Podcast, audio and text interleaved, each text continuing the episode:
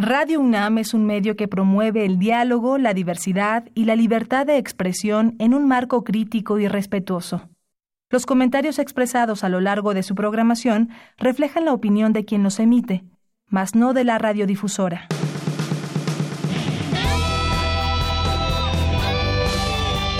Prisma RU. Relatamos al mundo.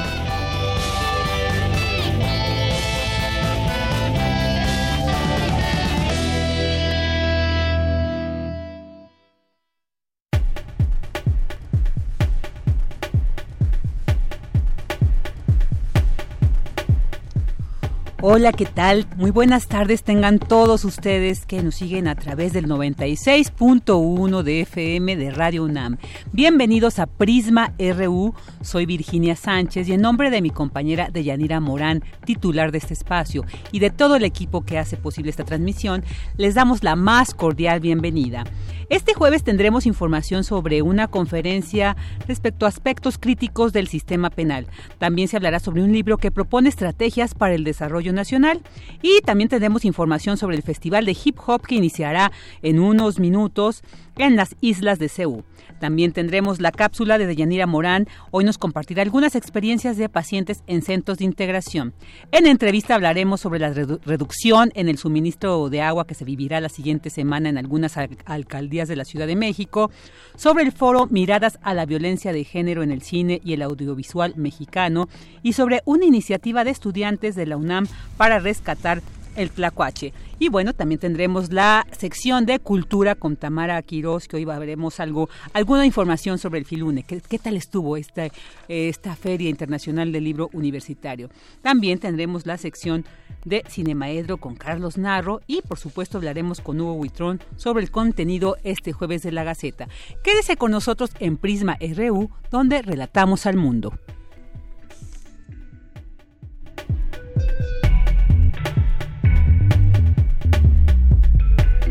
Una de la tarde, seis minutos. Vámonos al resumen informativo. En temas universitarios celebran las lenguas con un festival de hip hop en las islas de Ciudad Universitaria. Cindy Pérez nos tendrá los detalles. Presentan el libro Consideraciones y propuestas sobre la estrategia de desarrollo para México. Cristina Godínez nos ampliará la información y señalan académicos que el sistema penal mexicano debe analizar con mayor detenimiento las nuevas leyes, las nuevas leyes que está proponiendo. Dulce García nos tendrá, Dulce García nos tendrá los detalles de esta nota. En temas nacionales, la Unidad de Inteligencia Financiera de la Secretaría de Hacienda alista dos denuncias más contra la extitular de la Sedesol y la Sedatu, Rosario Robles, por el caso conocido como la estafa maestra. El coordinador de los diputados de Morena, Mario Delgado, culpó al PAN de que no haya un acuerdo para elegir la mesa directiva. Morena ha rechazado en tres ocasiones la propuesta presentada por Acción Nacional y hoy es el último día legal para alcanzar un acuerdo. Tras las torrenciales lluvias a causa de la tormenta Fernand, esta mañana distintos puntos de Monterrey reportaron daños y afectaciones. Una jueza federal de Jalapa requirió hoy al Congreso de Veracruz para que informe y justifique la separación temporal del cargo del fiscal Jorge Winkler ejecutada el martes pasado.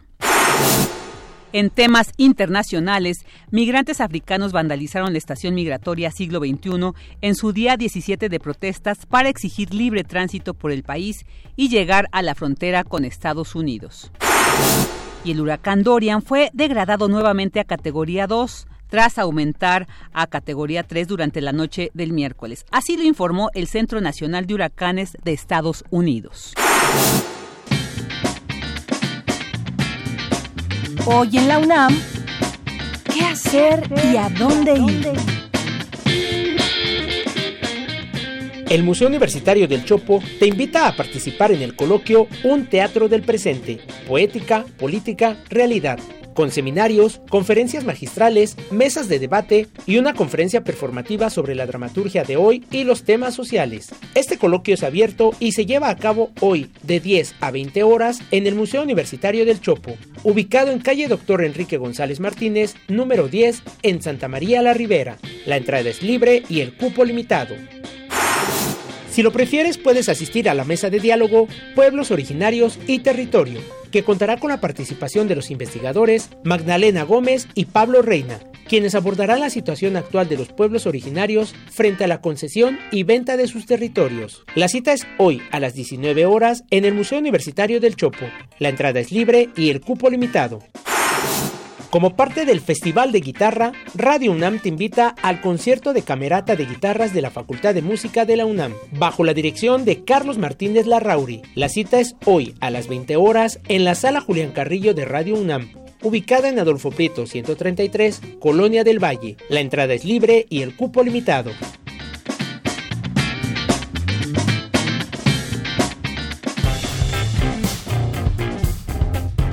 Campus RU.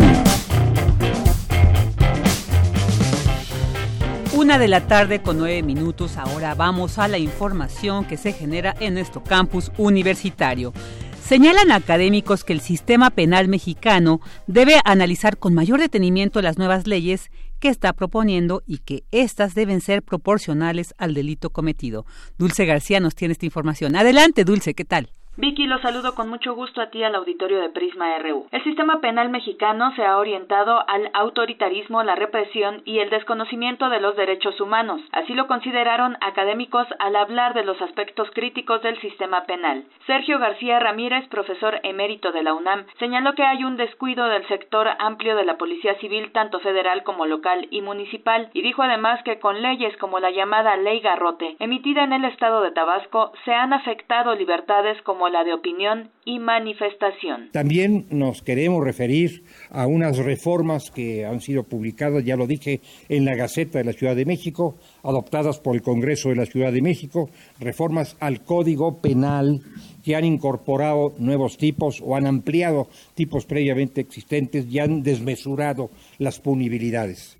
Nada de esto, nada de esto que acabo de describir muy brevemente corresponde a lo que llamamos el espíritu constitucional propio del Estado de Derecho y de una sociedad democrática. Durante el conversatorio Aspectos críticos del sistema penal en la Universidad Nacional Autónoma de México, Sergio García afirmó que es necesario atender el panorama de inseguridad y la criminalidad en el país, pero que debe ser atacado con medios enérgicos y legales dentro de los valores y principios de un verdadero Estado de Derecho. Por su parte, Luis de la Barrera Solórzano, del Instituto de Investigaciones Jurídicas de la UNAM, afirmó que dichas decisiones rompen con los principios del derecho penal humanitario. Dijo que se está rompiendo también con el principio de proporcionalidad que debe tener la ley penal, es decir, que la magnitud de la pena corresponda a la gravedad del delito. Tratar de impedir, ni siquiera impedir, tratar de impedir la ejecución de una obra de un trabajo público sea objeto de una pena mayor a la que correspondería a un homicidio doloso. Por razones obvias, el homicidio doloso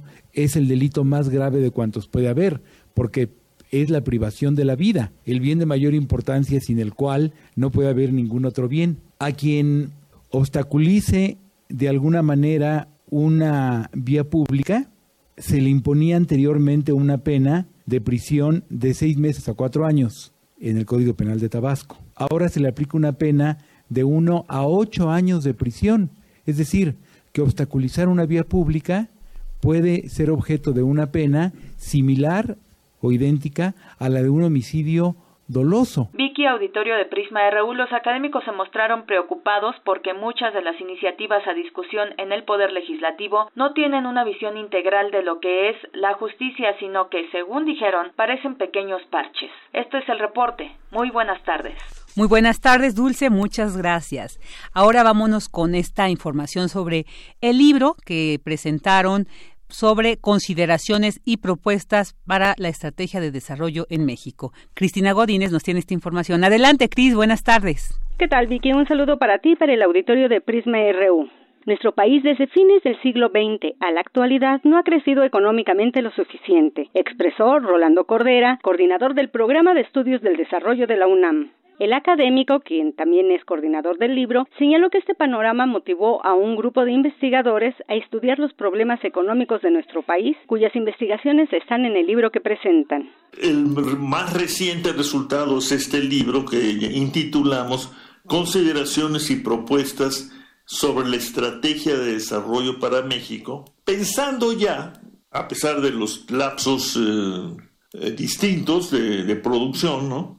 En el arribo de un nuevo gobierno en México, abanderado de lo que se ha llamado pues, un cambio profundo de régimen, resumido en la idea de una cuarta transformación. Bueno, ese volumen está dedicado, como los anteriores que hemos hecho, pues a la educación, a la difusión de ideas, a la promoción de una discusión y una deliberación, pero si fuera posible, a pues influir, conmover, llamar la atención de los nuevos poderes. Enrique Provencio, quien es otro coordinador del libro, dijo que este abarca muchos temas relacionados con el desarrollo, el crecimiento económico, la distribución, las cuestiones fiscales y los pactos sociales que fueron escritos para pensar en propuestas estratégicas para los próximos años. Expresó que el libro trata de cómo conseguir que el país sea más dinámico. Nuestro reto como país, y hay muchos recursos para lograrlo, hay mucha disponibilidad de capitales, hay tecnologías, hay aprendizajes, hay recursos para que, esta, para que este país sea más dinámico. Bueno, pues de eso trata este libro, de cómo podemos conseguir que en los próximos años las cosas vayan mejor. La macroeconomía importa, importa porque el comportamiento global de la economía de un país depende que haya más recursos. ¿Para qué? Para la educación, para la salud, para los caminos, para la investigación científica y tecnológica para un montón de aspectos que nos repercuten en la vida diaria. Por último, Eduardo Vega López, director de la Facultad de Economía, comentó que la obra es un material extraordinario. Que actualiza, actualiza los previos, eh, no solamente en su formato de libros, sino de informes técnicos, de documentos de circulación para el debate y de folletos de este eh, grupo denominado, autodenominado Nuevo Curso del Desarrollo. Y este grupo Nuevo Curso de Desarrollo, desde hace 10 años aproximadamente, precisamente viene poniendo sobre la mesa de manera insistente, documentada, clara, persuasiva, argumentos, evidencias y propuestas para mejorar los destinos económicos de México. Vicky, este es mi reporte. Muy buenas tardes. Muy buenas tardes, Cris. Muchísimas gracias. Y bueno, pues ahorita vamos a escuchar a continuación eh, la entrega que del trabajo especial que preparó nuestra compañera Deyanira Morán y que hemos estado presentando a lo largo de esta semana. El día de hoy nos va a presentar sobre dos pacientes que comparten su experiencia en los centros de integración juvenil y cómo han logrado salir adelante. Escuchémosla.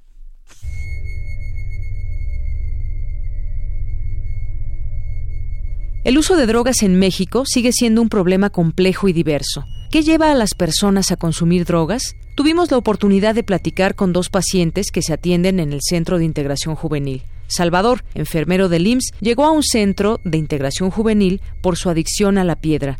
A lo largo de tres años logró salir adelante. Bueno, yo empecé a consumir, primero consumir alcohol y ya eso me llevaba a consumir la piedra, ¿no? Yo ya no dejé de trabajar, pero sin embargo a veces sí llegaba a faltar porque bueno, por el daño que me hacía, ¿no? Llegaba a consumirla cada semana, ¿no? Pero ya era el consumo de 10 piedras, por ejemplo.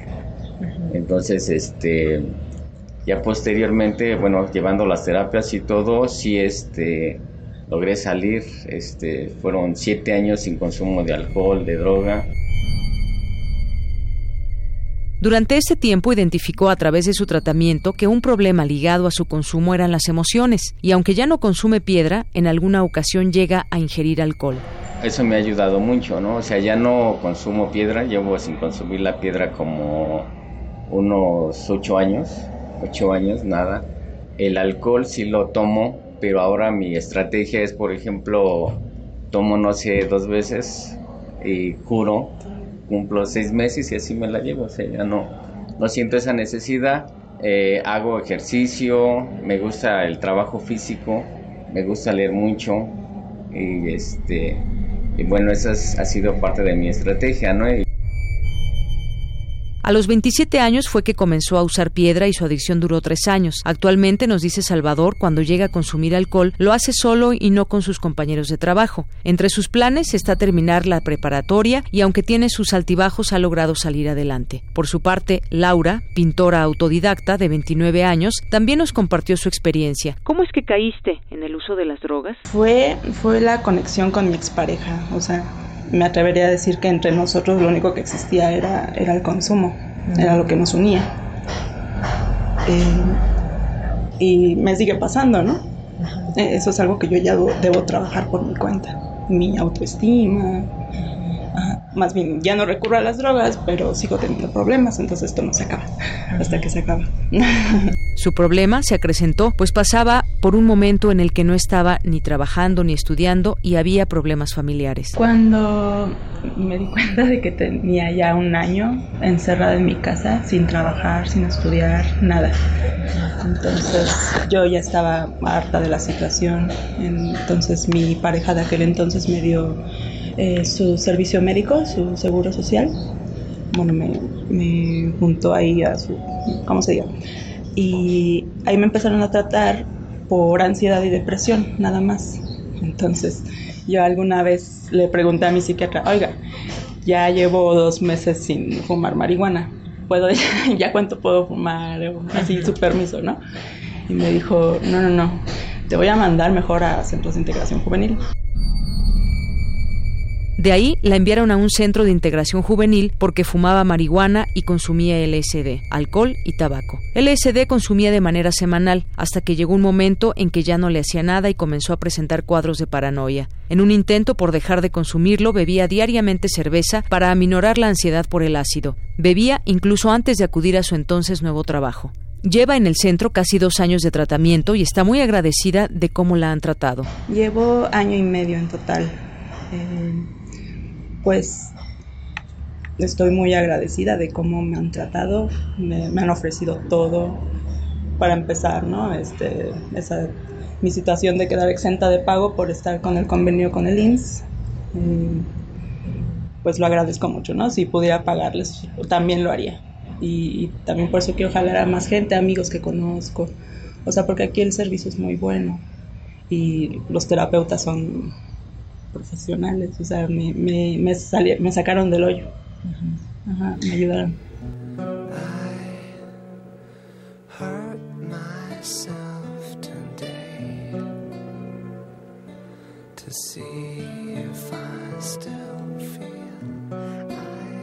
Laura nos platica cómo es su vida ahora, después de este tratamiento en el que sin su voluntad y el trabajo de las personas del centro no hubiera sido posible ya que no cuenta con el apoyo de su familia. Tan solo en esta unidad, el Centro de Integración Juvenil atiende a unas 400 personas al año que acuden de manera voluntaria a tratar algún problema ligado a la adicción. Sin embargo, este es un trabajo en el que muchas veces la familia se involucra para ayudar al paciente, por lo que en total son atendidas unas 2.000 personas al año. Mañana les hablaré del planteamiento que ha hecho el gobierno del presidente actual sobre la legalización de algunas sustancias que son consideradas hasta el día de hoy ilícitas.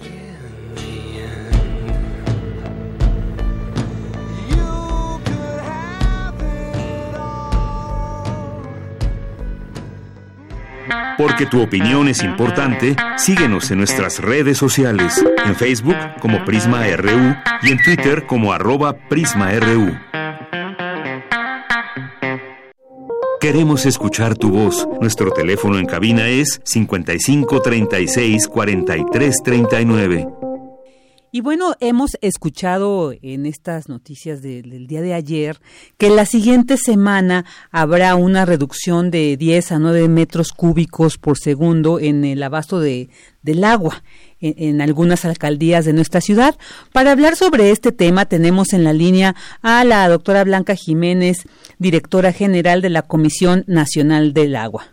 ¿Qué tal? Muy buenas, muy buenos, muy buenas tardes, doctora. ¿Cómo le va?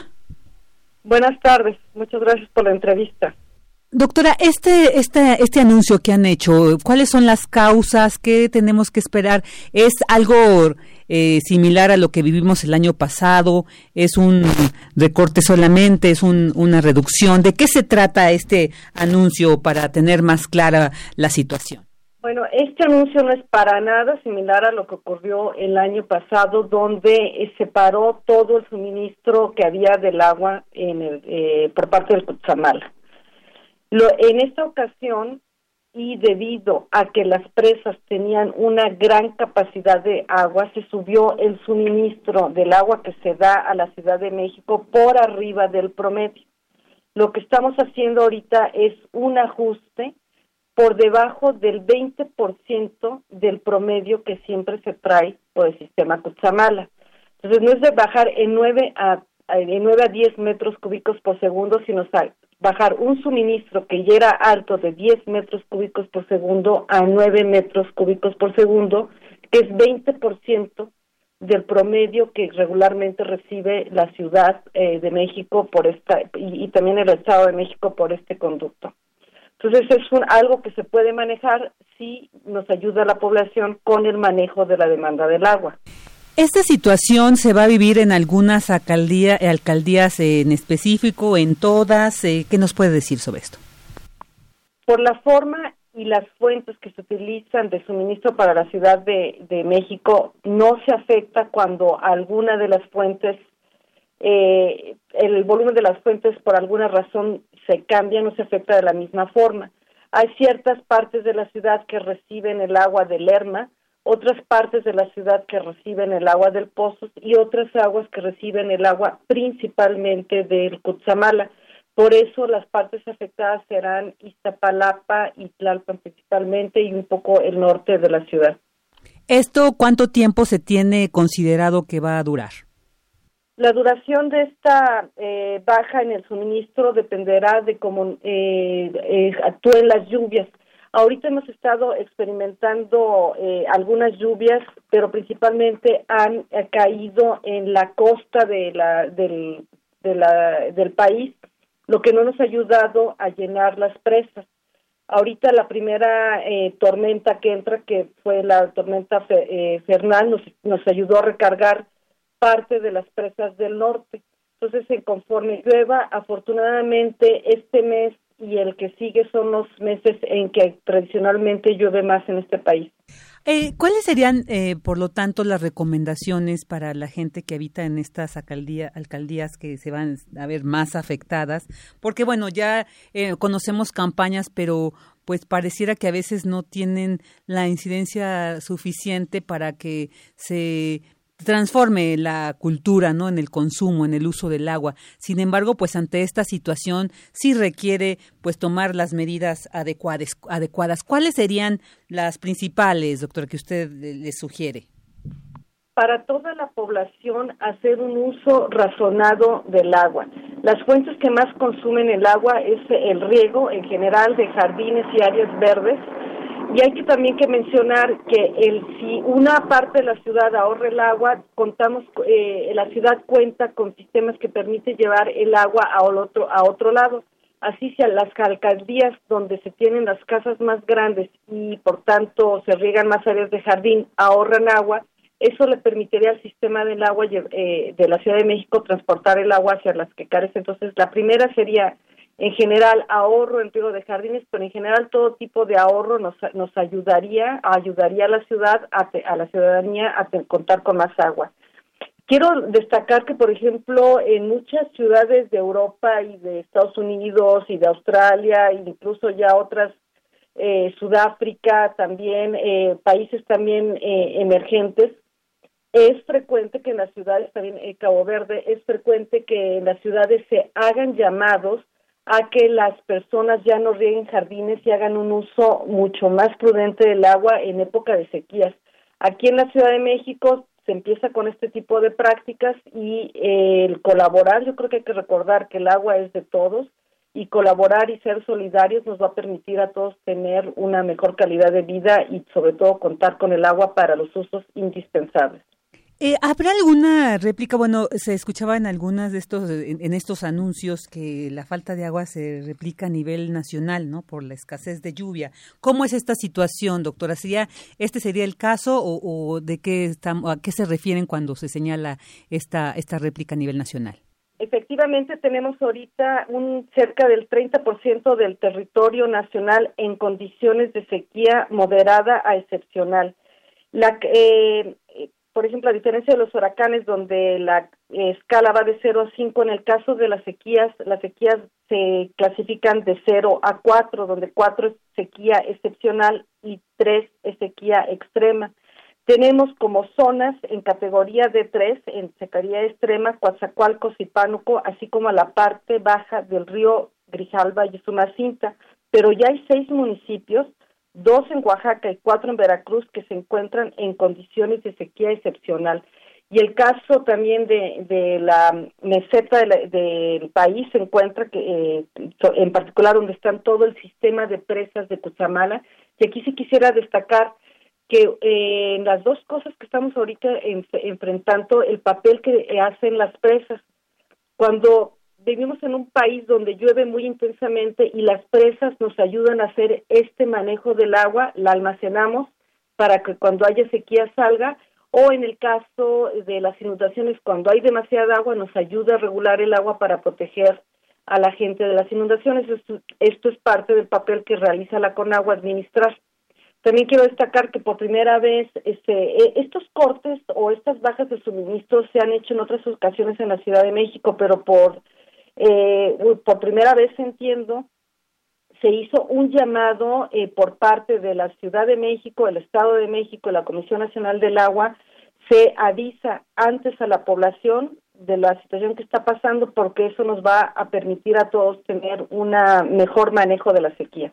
Claro, y es importante hacer este, este llamado de hacer un mejor manejo, no eh, de repente cuando tenemos este tipo de anuncios queremos eh, prever la situación, llenamos botes, agua y finalmente esto también está eh, generando una, un uso desproporcionado del mismo y yo creo que pues urge también este cambio en nuestra cultura en el uso y, del agua, no de este líquido vital, porque pues no no es no es muy conveniente que solamente en situaciones como estas que ustedes nos están anunciando, pues se haga esta alerta del uso del agua. Yo creo que es muy importante ir transformando, yo creo que es urgente ir transformando esta cultura del uso del agua.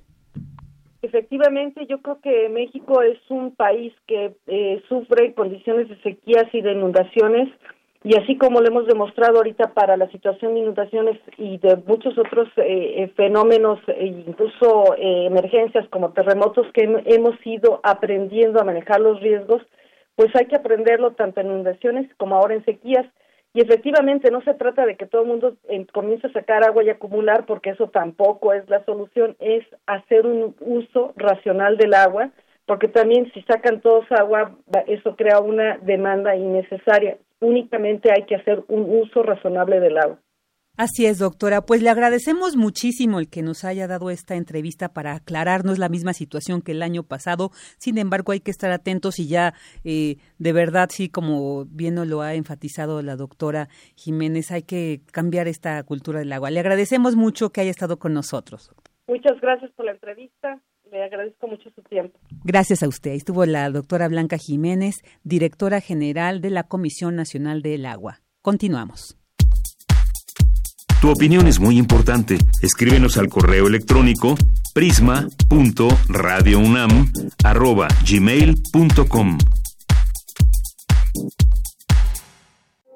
Queremos escuchar tu voz. Nuestro teléfono en cabina es 55 36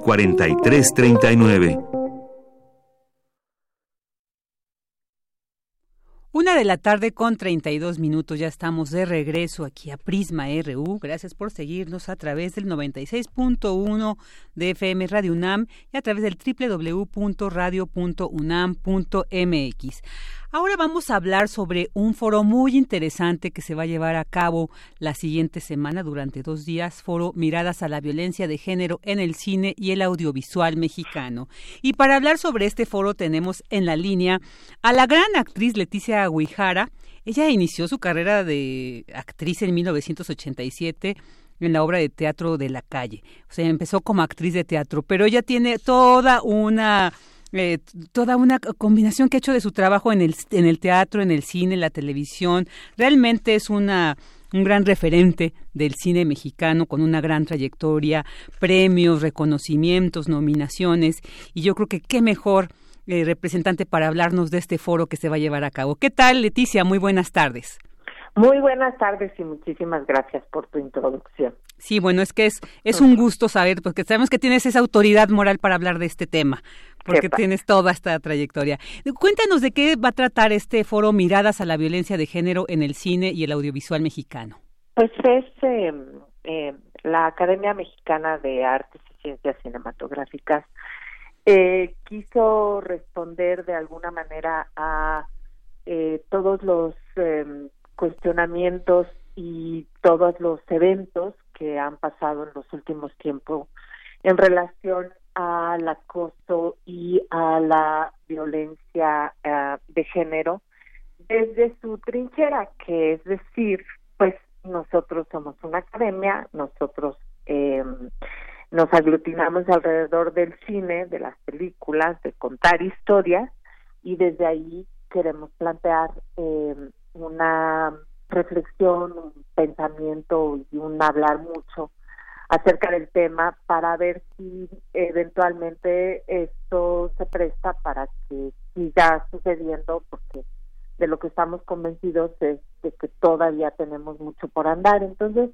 eh, por un lado queremos hablar, reflexionar, pensar acerca de eh, cómo se da el acoso y, la violencia en nuestros centros de trabajo o en nuestra industria, digamos, ¿no? Este, y, y bueno, por supuesto, la falta de equidad, la falta de paridad, este, una serie de cuestiones laborales que llevamos muchas décadas este, padeciendo.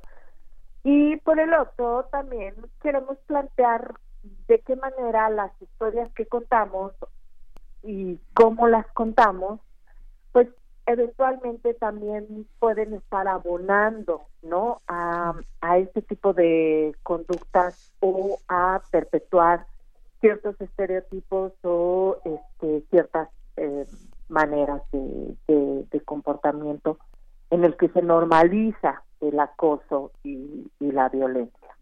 Eh, eh, eh, Leticia, esto también surge a, raíz de esta protesta que realizaron durante la eh, pasada edición de los premios Ariel, de eso que se denominó Ya Basta, precisamente donde se llaman, esto es como en respuesta precisamente a esta visibilización que ustedes hicieron con esta protesta de esta situación que se vive dentro, digamos, pues del gremio cinematográfico.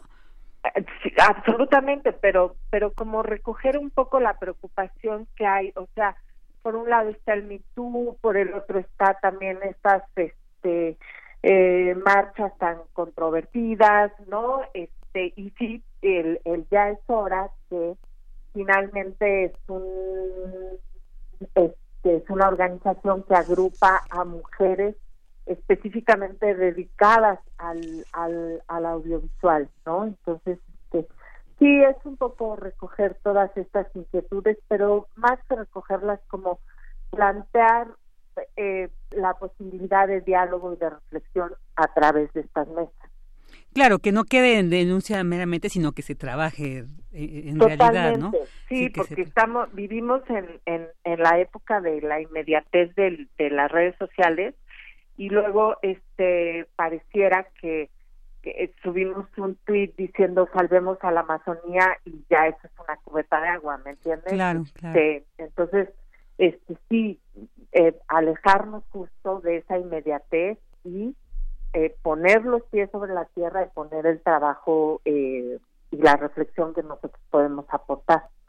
Y, es muy importante, muy interesante este foro con el que se iniciará esta, esta discusión, porque pues yo creo que como eh, espectadores del cine creemos como detrás del telón, usando este término del telón como metafóricamente para hablar de esa realidad que creemos que existe, ¿no? De que la gente que se dedica al cine eh, ya tiene privilegios, una vida de bonanza, de libertad, de equidad, y yo creo que esto ha sido muy importante y que hay que cuestionarnos y replantearnos también como espectadores qué estamos viendo, qué estamos eh, también fomentando, ¿no? Qué estamos recibiendo y yo creo que este foro pues nos va a permitir también hacernos de elementos para pues cuestionarnos cómo está esto, hacia dónde tiene que ir. Leticia, quisiera preguntarte, eh, son eh, dos días los que se va a llevar a cabo. ¿Cuáles son y, y dónde?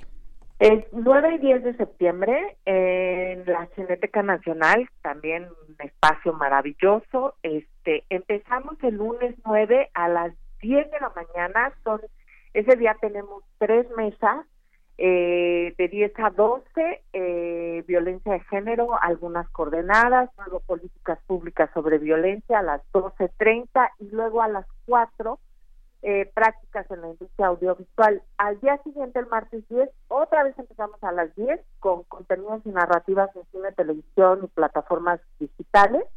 Y luego una segunda parte de esto, que es ya propiamente de los creadores, este, que es a las 12 del día y ya por la tarde eh, tendremos las, las conclusiones y el cierre.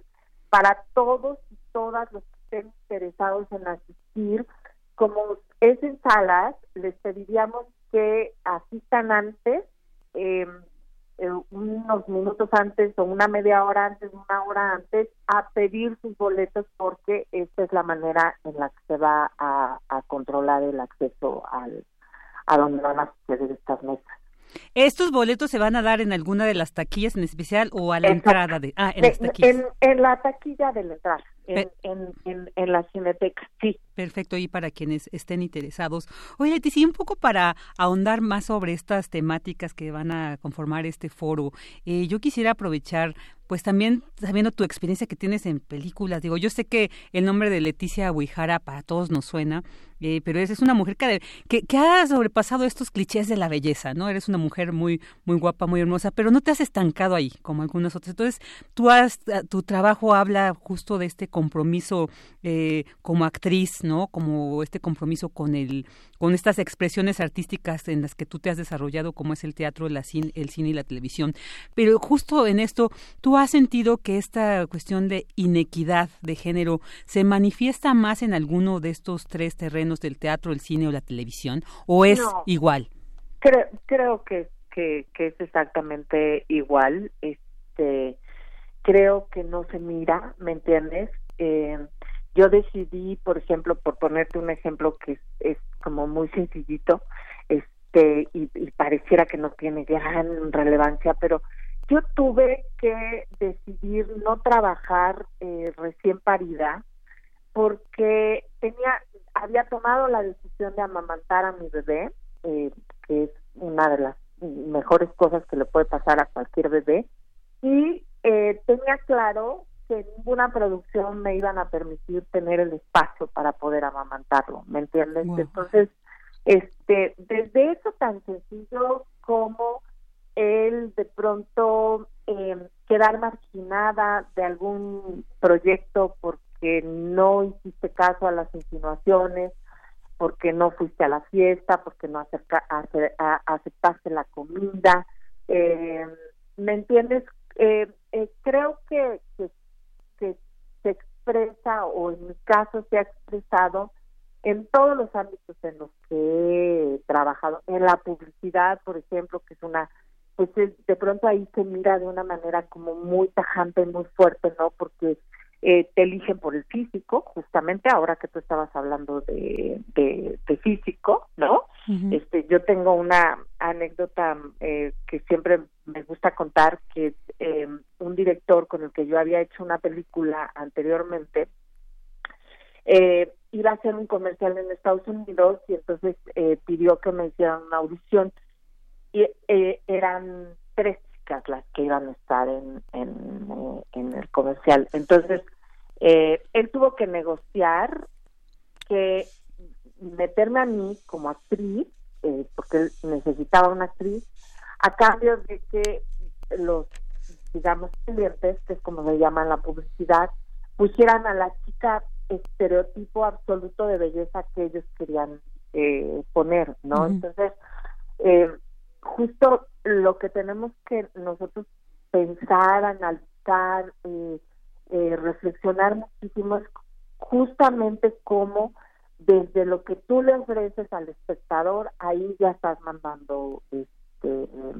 eh, una información que probablemente no abona ni a la equidad ni a la paridad y este mucho menos evita eh, la violencia. Por ejemplo toda la publicidad está orientada a que las labores eh, domésticas las las realizamos única y exclusivamente las mujeres no claro. Eh, eso, es, muy cierto, fíjate, Tessa, porque yo creo que sí tenemos que, justo por eso la, importancia de este foro, porque como decía, como espectadores también tenemos que analizar nuestra responsabilidad en esta reproducción de estos estereotipos donde pues sí se cosifica mucho a la mujer, no solamente como un objeto de placer, sino también de servicio, de atención, de subordinación, ¿no? Exacto. Y que de una manera inconsciente lo vamos incorporando en nuestras prácticas y que efectivamente pues sí estos... Eh, eh, a través del cine, a través de, de estos eh, productos audiovisuales, como es lo que el tema que confiere este foro,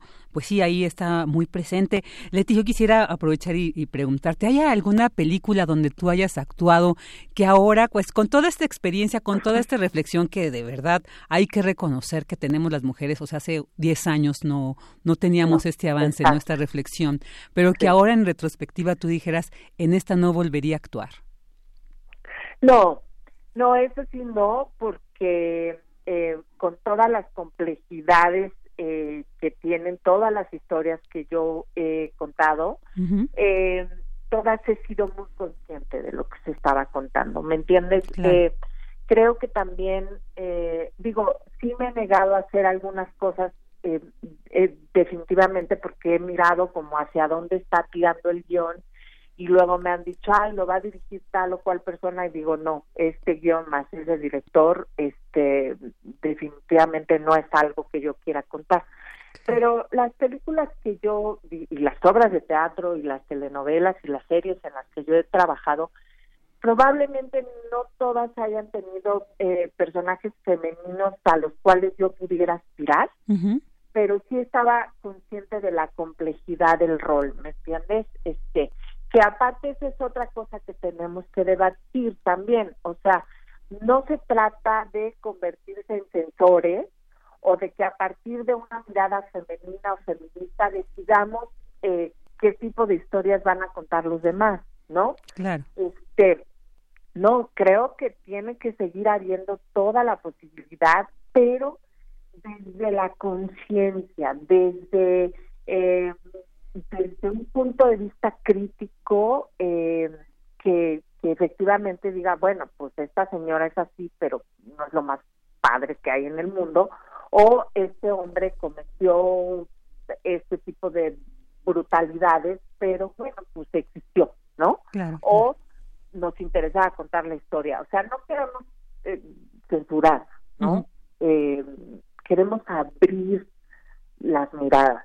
Claro, y vamos a ir transformando esto, o sea, traemos toda una carga histórica, ¿no? Que tampoco podemos aspirar a, aniquilarla o, desintegrarla totalmente, pero creo que pasos como este, como este foro de reflexión, pues como tú bien dices, sí van a permitir que se abone, ¿no? Esta reflexión y se materialice próximamente en los contenidos. Tú, por ejemplo, eres escritora de cine también, has filmado, ¿no? Entonces, también tienes como esta experiencia, tú sabes, has, has transitado por todos estos ámbitos, entonces creo que es muy importante que personas como tú, pues, inviten, formen parte de estos foros, porque creo que nos, nos van a, advertir de mucha, de, información, de análisis, de miradas que a veces, a lo mejor a veces uno no considera, no contempla, y que nos permite como eh, allanar este camino para que se vaya transformando y pues sobre todo en lo que confiere a este foro miradas a la violencia de género en el cine y el audiovisual mexicano, pues yo creo que va a ser muy importante. Para terminar, Leticia, con esta entrevista, quisiera preguntarte,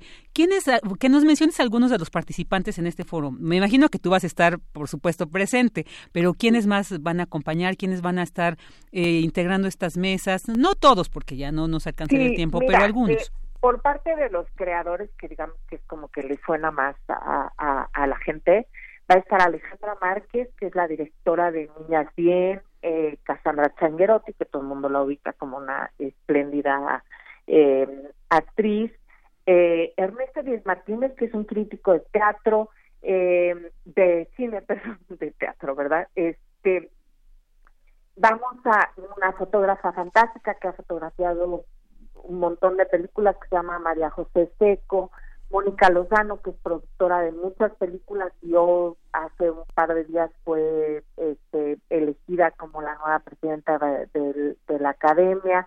Eh, tenemos este, eh, bueno, tenemos a una cineasta interesantísima que se llama Laura Torga, que también vino a dar un, taller que se llama Sexismógrafo y es muy interesante su planteamiento porque a través de las historias que ella ella ella cuenta o de estos talleres que ella da ella analiza eh, los personajes sexistas en, en, las narrativas actuales no mm, interesante.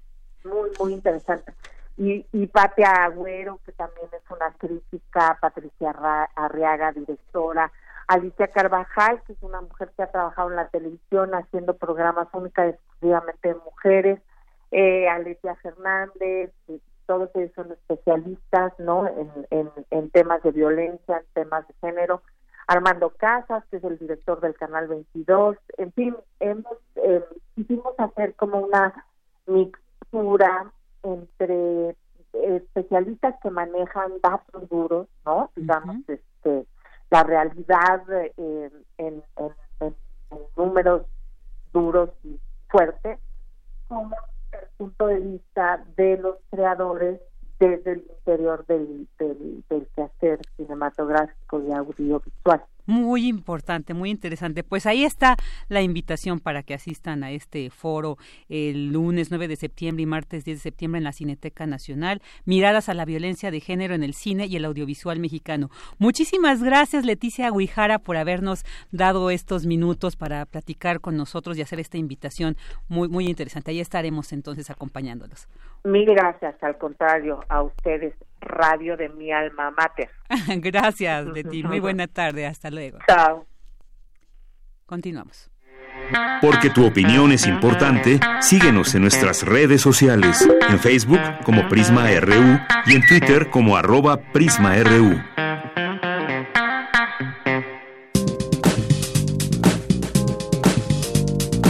Cultura RU.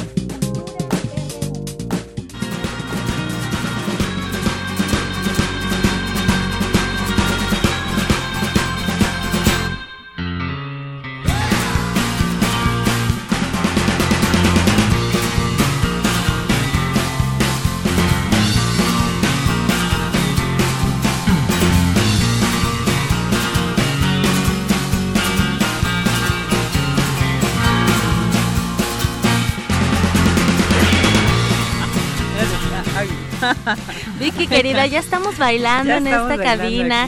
Qué gusto saludarte a ti y saludar también a todos aquellos que nos acompañan a través de la frecuencia de Radio UNAM.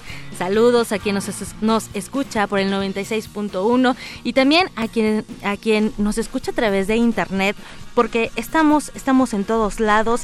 Y Vicky, hoy queremos hacer un recuento de lo que sucedió en la tercera edición de la Feria Internacional del Libro de los Universitarios, la Filuni, también conocida así. Vicky, eh, día a día llevamos hasta sus oídos parte de lo que sucedía y digo parte porque en esta tercera edición se realizaron más de 250 actividades, se veían pasar personas de todas las edades, familias, jóvenes, un encuentro bastante interesante Tuvimos la oportunidad de conversar a través de esta frecuencia con gente del mundo editorial, del diseño también, con artistas, con investigadores, con músicos, con docentes. Y bueno, sin duda este tipo de eventos siempre se agradecen porque uno aprende, uno aprende y comparte. Y bueno, tú estuviste en el inicio de esta Filuni transmitiendo. Muy interesante porque además... Eh, como preguntamos, como nos comentó Socorro Venegas, que ella fue la directora precisamente de esta feria, la particularidad, ¿no? Que era de que decimos, tenemos muchos eventos, muchas ferias de libros, pero ¿cuál era la particularidad de esta? Pues que convoca, reúne a muchas editoriales universitarias. ¿No? Y entonces esto es muy importante y que sea dentro de la UNAM porque tenemos, a veces en las otras ferias vemos toda la variedad de editoriales, pero no precisamente universitarias y el material que encontramos en ellas y en esta feria en particular es algo que, que no no tienes tú la, la, certeza de que lo puedes encontrar en otras ferias. Por eso la importancia de esta tercera edición. Así es, Vicky. Y bueno, también eh, queremos saber más qué, qué, qué, nos dejó Filuni. Y para hablarnos del cierre de la tercera edición, nos acompaña ya en la línea Paola Velasco. Ella es subdirectora de vinculación y comunicación de la Dirección General de Publicaciones y Fomento Editorial de la UNAM. Paola Velasco, muy buenas tardes. Bienvenida a este espacio. ¿Cómo están, Tamara? ¿Cómo están? Muy bien, muchas gracias. Eh, contentas, contentas del resultado de Filuni. Eh, durante seis días se llevó a cabo, pues, esta edición. La Universidad de Buenos Aires fue la invitada de honor, junto con muchos jóvenes que se dieron cita en el Centro de Exposiciones y Congresos de la UNAM. Paola, ¿qué nos puedes compartir acerca de esta edición de Filuni? Pues la verdad es que sí, estamos muy, muy contentos desde acá, desde la organización eh, rebasó nuestras expectativas esta edición, le echamos todas las ganas, todo el corazón a que esta edición demostrara por qué Filuni es un espacio necesario, tanto entre, dentro de las actividades culturales que ocurren en el país, como justamente un espacio de, de reunión de los libros que universitarios que a veces como bien dicen no es tan sencillo conseguir en algunas universidades del extranjero en fin y además darles el peso, el lugar que tienen, ¿no? En Guadalajara, no solo en Guadalajara, en muchas ferias lo que ocurre, eh, de hecho por eso nació Filuni también, es que los, los eh, acervos, los catálogos de las editoriales universitarias son de alguna manera relegados, ¿no? Quedan por ahí en alguna esquinita de la feria. Y esta es una eh, celebración, una feria que tiene justo en el centro darle al libro universitario todo su valor, reconocer que eh, tienen mucho que decirnos al público en general, a los especialistas desde luego, a los jóvenes estudiantes, pero que desde las universidades se genera el conocimiento que de muchas maneras pone en marcha las las, las actividades del mundo, pues, ¿no? En ciencia, en tecnología, en literatura, en música, en, en cultura, en, en fin en todos los ámbitos del conocimiento humano. Claro, Paola, sin duda, bueno, pues Filuni abrió un espacio al diálogo también, eh, eh, la presencia de expositores, también de escritores que se acercaron a los jóvenes para dialogar, para también eh, crear este vínculo y esta esta red también es creo que una de las importa de las eh, actividades importantes que se llevaron a cabo en Filuni, además que todos los días hubo música, por ejemplo, ahorita nosotros iniciamos con música de los Twin Tones y bueno, también eh, Cumbia Nena cerró, cerró muy bien esa tercera edición de Filuni. Sí, pues justamente, eh, bueno, tuvimos desde conciertos de, de chicos de la Facultad de Música hasta efectivamente Twin Tones, Cumbia Nena, Daniel Melero, el concierto de tablets, eh, tanto actividades organizadas en conjunto con la UBA como algunas otras que decidimos poner en el programa justo porque la música es eh, también algo que le da que le da sentido a las a las ferias al, al a este disfrute que significa buscar libros pero buscar libros en un en escenarios donde el, los asistentes igual pasaban un rato en una charla espléndida con Ana María Shua, por ejemplo, hablando de ciencia ficción, o con Juan Villor o Beth hablando de cómic y de algunas otras eh, otras formas de leer, eh, como después pasándose un rato a, aprender tango o a disfrutar de algún concierto y pasearse entre libros, en fin, la verdad es que también, por cierto, que eso es algo que tenemos que celebrar mucho. Eh, todas las todos los editores, todos los expositores reportaron un incremento en sus ventas de un 30%. Y para nosotros, para Libros UNAM, que bueno, somos quienes organizamos Filuni, la verdad es que también eso eh, se reflejó, eh, ese ímpetu, ese entusiasmo de, de la gente pasando entre de una charla a un concierto, a una conferencia, a un taller, eh, y después yéndose a comprar libros hizo que nuestras ventas se incrementaran en un 50%. Qué bien, qué bueno eh, que se manejen estas cifras. Oye, Paula Velasco, y bueno, también uno de los datos, y me gustaría que nos comentaras, dentro de la Filuni se abrió una, una convocatoria eh, para que de manera conjunta pues eh, pudiéramos crear eh, un bueno ayudáramos más bien a la creación de la biblioteca comunitaria que bueno ya en algún momento tuvimos aquí a Adriana Cupiji que Flor Flor que asciende se llama este proyecto y nos gustaría que me gustaría que nos platicaras también cómo la gente que a lo mejor no pudo ir a Filuni para llevar estos libros puede seguir participando en la creación de esta biblioteca comunitaria. Sí, bueno, fíjate que abrimos varias convocatorias durante esta Filuni.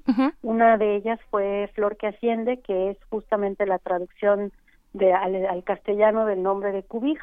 Cubij eh, significa eso, flor que asciende. Entonces, cuando me senté con ella a platicar de cómo podríamos hacer este proyecto, pues eh, era lo más natural como utilizar su nombre eh, un poco como el punto de referencia para convocar y además para mostrar que una biblioteca comunitaria también es esto, es un es un florecimiento en medio de, de lo que podría parecer la nada, ¿no? Eh, lugares en donde de pronto no hay mucho acceso a libros, a cine, a en fin, eh, proponer esto. Fíjate que ya ahorita ya no ya la convocatoria cerró, cerró justamente en Filuni, entonces más bien ahí la verdad otra vez rebasó todas nuestras expectativas y tuvimos muchísimo material entregado de la manera más generosa, tanto por instituciones como por familias, gente de a pie que iba y dejaba algunos una caja, otros tres libros, algunos otros cinco cajas, en fin, pero pero que mostró justamente ese interés comunitario de una sociedad que tiene al libro, o sea, que le da el valor al libro como uno de los de los lugares cardinales, uno de los de los elementos cardinales de nuestra cultura, de nuestra civilización y que queremos que lleguen a todos lados. Pero abrimos también otras otra convocatoria, la convocatoria de, de cuento para jóvenes, jóvenes vinculados a la universidad eh, y la sumamos a nuestra convocatoria de poesía. La convocatoria de poesía, este es el tercer año que se que se lanza este año ganó Valeria Liz, una chica mm, egresada de la Facultad de Filosofía y Letras y que actualmente estudia la maestría también en Letras. Eh, y esas dos convocatorias están plenamente vigentes. El único requisito es estar vinculado a la universidad o a alguna de las eh, escuelas incorporadas. Y también este año justo lo abrimos a la comunidad de todos, de todas las IEMS, de los del Instituto de Educación Media Superior de la Ciudad de México. Entonces, pues también es esto, Filuni ha ido, eh, uno de, sus, de sus ideas centrales de lo que proponemos es que tenemos que ampliar y abarcar cada vez más y cada vez encontrar más aliados, más público, más eh, responder a las expectativas de más y más gente. Sin duda, ya son tres ediciones de esta Filuni y se sigue trabajando, Paola Velasco. Esperamos que, que sean más ediciones, por supuesto, de este encuentro, que además, bueno, la, la universidad impulsa también a estos talentos, a los jóvenes, es un semillero, entonces también esperemos que, que vengan más. Eh, más ediciones de Filuni y también algo que, que, hay que compartirle al auditorio es que también hay una memoria e información de Filuni a través de la página de internet. Exacto, muchas de las conversaciones, de las charlas, de las conferencias que se dieron en Filuni, lo que buscamos ahora es que se vuelva eh, la propia página de Filuni una suerte de repositorio, eh, una suerte de repositorio de, del, de todo el conocimiento que se generó en, en Filuni. Excelente, muy bien. Pues eh, por lo pronto podemos visitar filuni.unam.mx y también a la gente invitarlos a que sigan esta página para que pues eh, sigan enterándose de todo lo que pasó en esta edición, pero también pendientes de lo que pueda pasar en otras ediciones. Paula Velasco, eh, nos da mucho gusto que nos hayas acompañado y que nos compartas pues este gran cierre de la tercera edición de Filuni. Pues al contrario, les agradecemos mucho el espacio y sí, efectivamente, pues es una invitación a que sigamos construyendo juntos el futuro de esta feria, el futuro de Filuni. Claro que sí. Paula Velasco, muchas gracias. Al contrario, muchísimas gracias a ustedes. Un saludo a todos. Muchas gracias, hasta luego. Y bueno, Vicky, ella fue Paola Velasco, eh, pues parte, parte también de, de, la gente que está detrás de Filuni. Hay mucha gente detrás de, de esta feria, entonces sigamos construyendo y sigamos dando difusión también a estos eventos tan importantes de la máxima casa de estudios. Querida Vicky, nos vamos a un corte, pero tenemos más información, así que los invitamos a que se queden con nosotros. Prisma RU. Relatamos al mundo.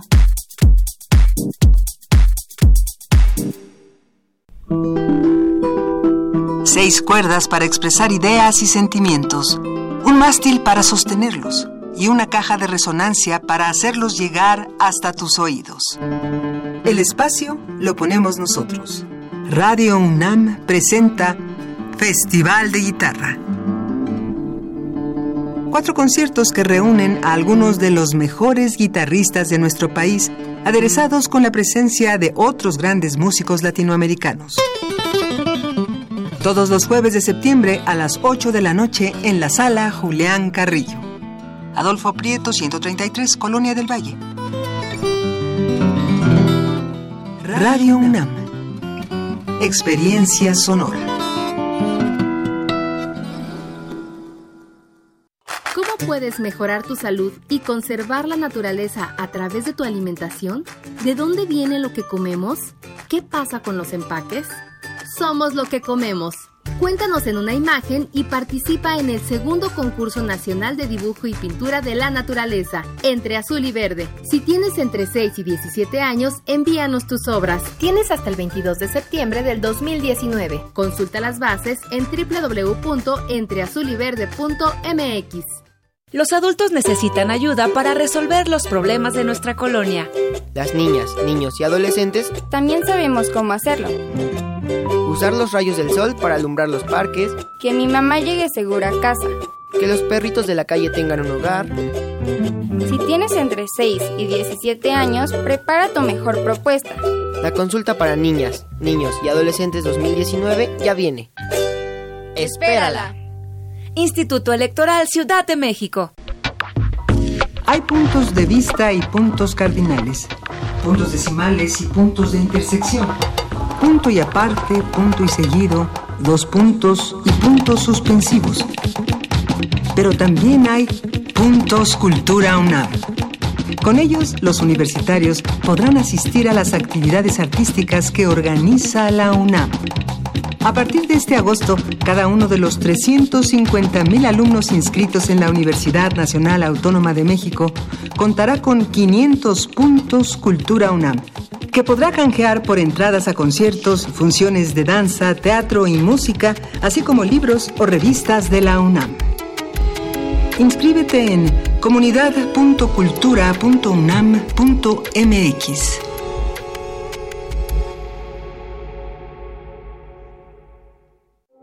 Queremos escuchar tu voz. Nuestro teléfono en cabina es 55 36 43 39. Mañana en la UNAM, ¿qué hacer y a dónde ir?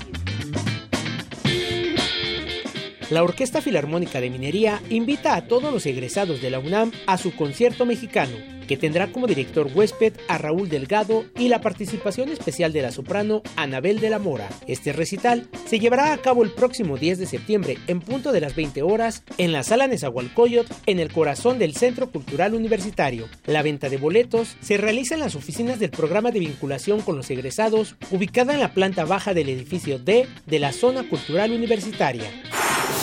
No te puedes perder la puesta en escena La Tortuga de Darwin, del dramaturgo Juan Mayorga. Una anciana llega a la casa de un profesor emérito para decirle que su nuevo libro, Historia de la Europa Contemporánea, tiene datos falsos, ya que ella, al ser la tortuga que perteneció a Charles Darwin, estuvo ahí. Esta tortuga evolucionada nos mostrará que la humanidad no ha aprendido nada, racismo, guerra, discriminación, matanza y, si sus nuevos dueños lo permiten, quizá encuentre lo que desea todo ser vivo en esta tierra, adaptación. No te pierdas esta extraordinaria producción teatral. Las funciones son hoy jueves y mañana viernes a las 20 horas en el Teatro Santa Catarina. La entrada general es de 150 pesos, con descuento especial a estudiantes, profesores, adultos mayores y comunidad UNAM. No te puedes perder la exposición Amor en Reversa, el cuerpo utópico, del artista Minerva Ion, quien busca explorar esos espacios diferentes, esos otros lugares, esas impugnaciones míticas y reales del espacio en el que habitamos, mediante la integración de seis piezas de arte que especulan sobre la diversidad de la naturaleza femenina a partir del cuerpo. Disfruta de esta muestra que se encuentra disponible en el Museo Universitario de Ciencias y Arte Roma, ubicado en calle Tonalá, número 51, en la colonia Roma Norte. La entrada es libre. Para Prisma RU, Daniel Olivares. No estamos tomados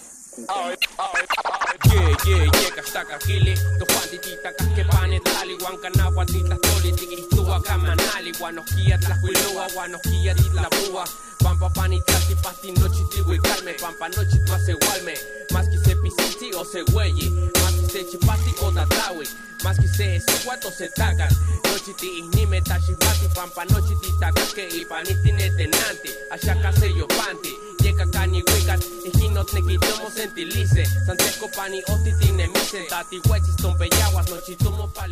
Dos de la tarde con ocho minutos, ya estamos aquí en la segunda hora de Prisma RU y eso que escuchamos de fondo es el mágico rap en náhuatl.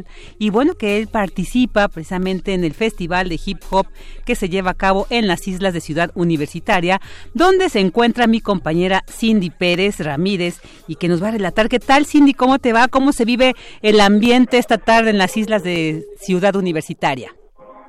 Catlén, Vicky, así se dice buenas tardes, Vicky, en lengua totonaca. Es un gusto saludarte, como bien dices, nos encontramos en las islas de Ciudad Universitaria, donde en estos momentos se lleva a cabo el Festival de Hip Hop en Lenguas Indígenas, organizado en el marco del Día Internacional de la Mujer Indígena por el Programa Universitario de Estudios de la Diversidad Cultural e Interculturalidad de la UNAM. Y es que de origen el hip hop es un género musical de denuncia y de resistencia, es por ello que es un canal de resonancia en el espacio público. Ahorita en estos momentos está tocando la banda de los pueblos indígenas de la UNAM, que fue formada en el 2005 por 40 becarios y becarias zapotecas, nahuas y Vicky. Y pues bueno, previo a esta jornada musical tuvimos el gusto de platicar con José del Val, director del PUIC, acerca de la importancia de las lenguas indígenas y pues bueno, el momento que están pasando. ¿Qué te parece si lo escuchamos? Que estamos viendo es este una especie como de principio de florecimiento de las lenguas indígenas. Un principio de florecimiento en la medida en que las lenguas indígenas está- está- están dejando de ser encapsuladas en ciertas zonas específicamente y empiezan a existir en el espacio social abierto. Y uno de los caminos que han encontrado los pueblos para expresar sus lenguas son la poesía y la música. Y esos son dos elementos fundamentales de la vida, de la cultura.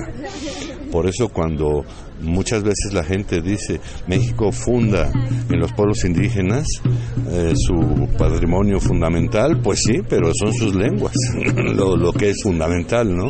Entonces, el, el, el momento en el que estamos es un momento particular, singularmente importante en este sentido. Vicky, un grupo de danzantes abrió el festival con una ceremonia de permiso y es que en las comunidades indígenas el hombre, el cosmos y la naturaleza tienen una relación intrínseca. Entre todos estos exponentes pudimos conversar con el mágico, un joven oriundo de Tlanepantla, Estado de México, pero que canta en náhuatl, la lengua más hablada del país y que llegó a él por sus padres nacidos en San José Miahuatlán, Puebla. El mágico le canta a su origen, a su identidad y a sus raíces. Te invitamos a escucharlo, Vicky. Este género yo lo escogí porque yo crecí con él. Yo nací en el, en el 88, en el 90 estuvo pegando bien fuerte el hip hop. Y mis parientes que vinieron de Estados Unidos emigraron y trajeron la música chicano rap y yo me inspiré en toda esa música y fue mi tiempo y, y lo ando retomando. Y en cambio ya lo de ahorita pues ya es moda, pero yo lo traigo de, de Cora, ¿me entiendes?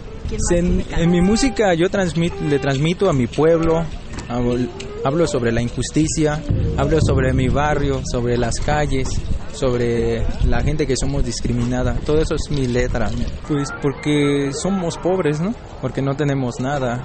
Aunque muchos dicen luego, "Eh, ay, es bonito lo que hablan, pero en realidad no apoyan porque ven a una gente indígena lo discriminan.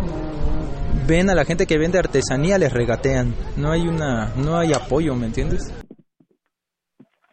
Les hacemos una invitación a todos los radioescuchas de Prisma RU para que vengan a las islas de Ciudad Universitaria porque van a tener van a tener mucha opción Vicky tenemos también a Mente Negra, que es un rapero que canta en náhuatl y que además incluye eh, vestimenta, iconografía y cosmogonía. A Sahash, una rapera mazagua que evoca también al feminismo, y a Janeidi Medina, originaria de Sonora, rapera y activista seri.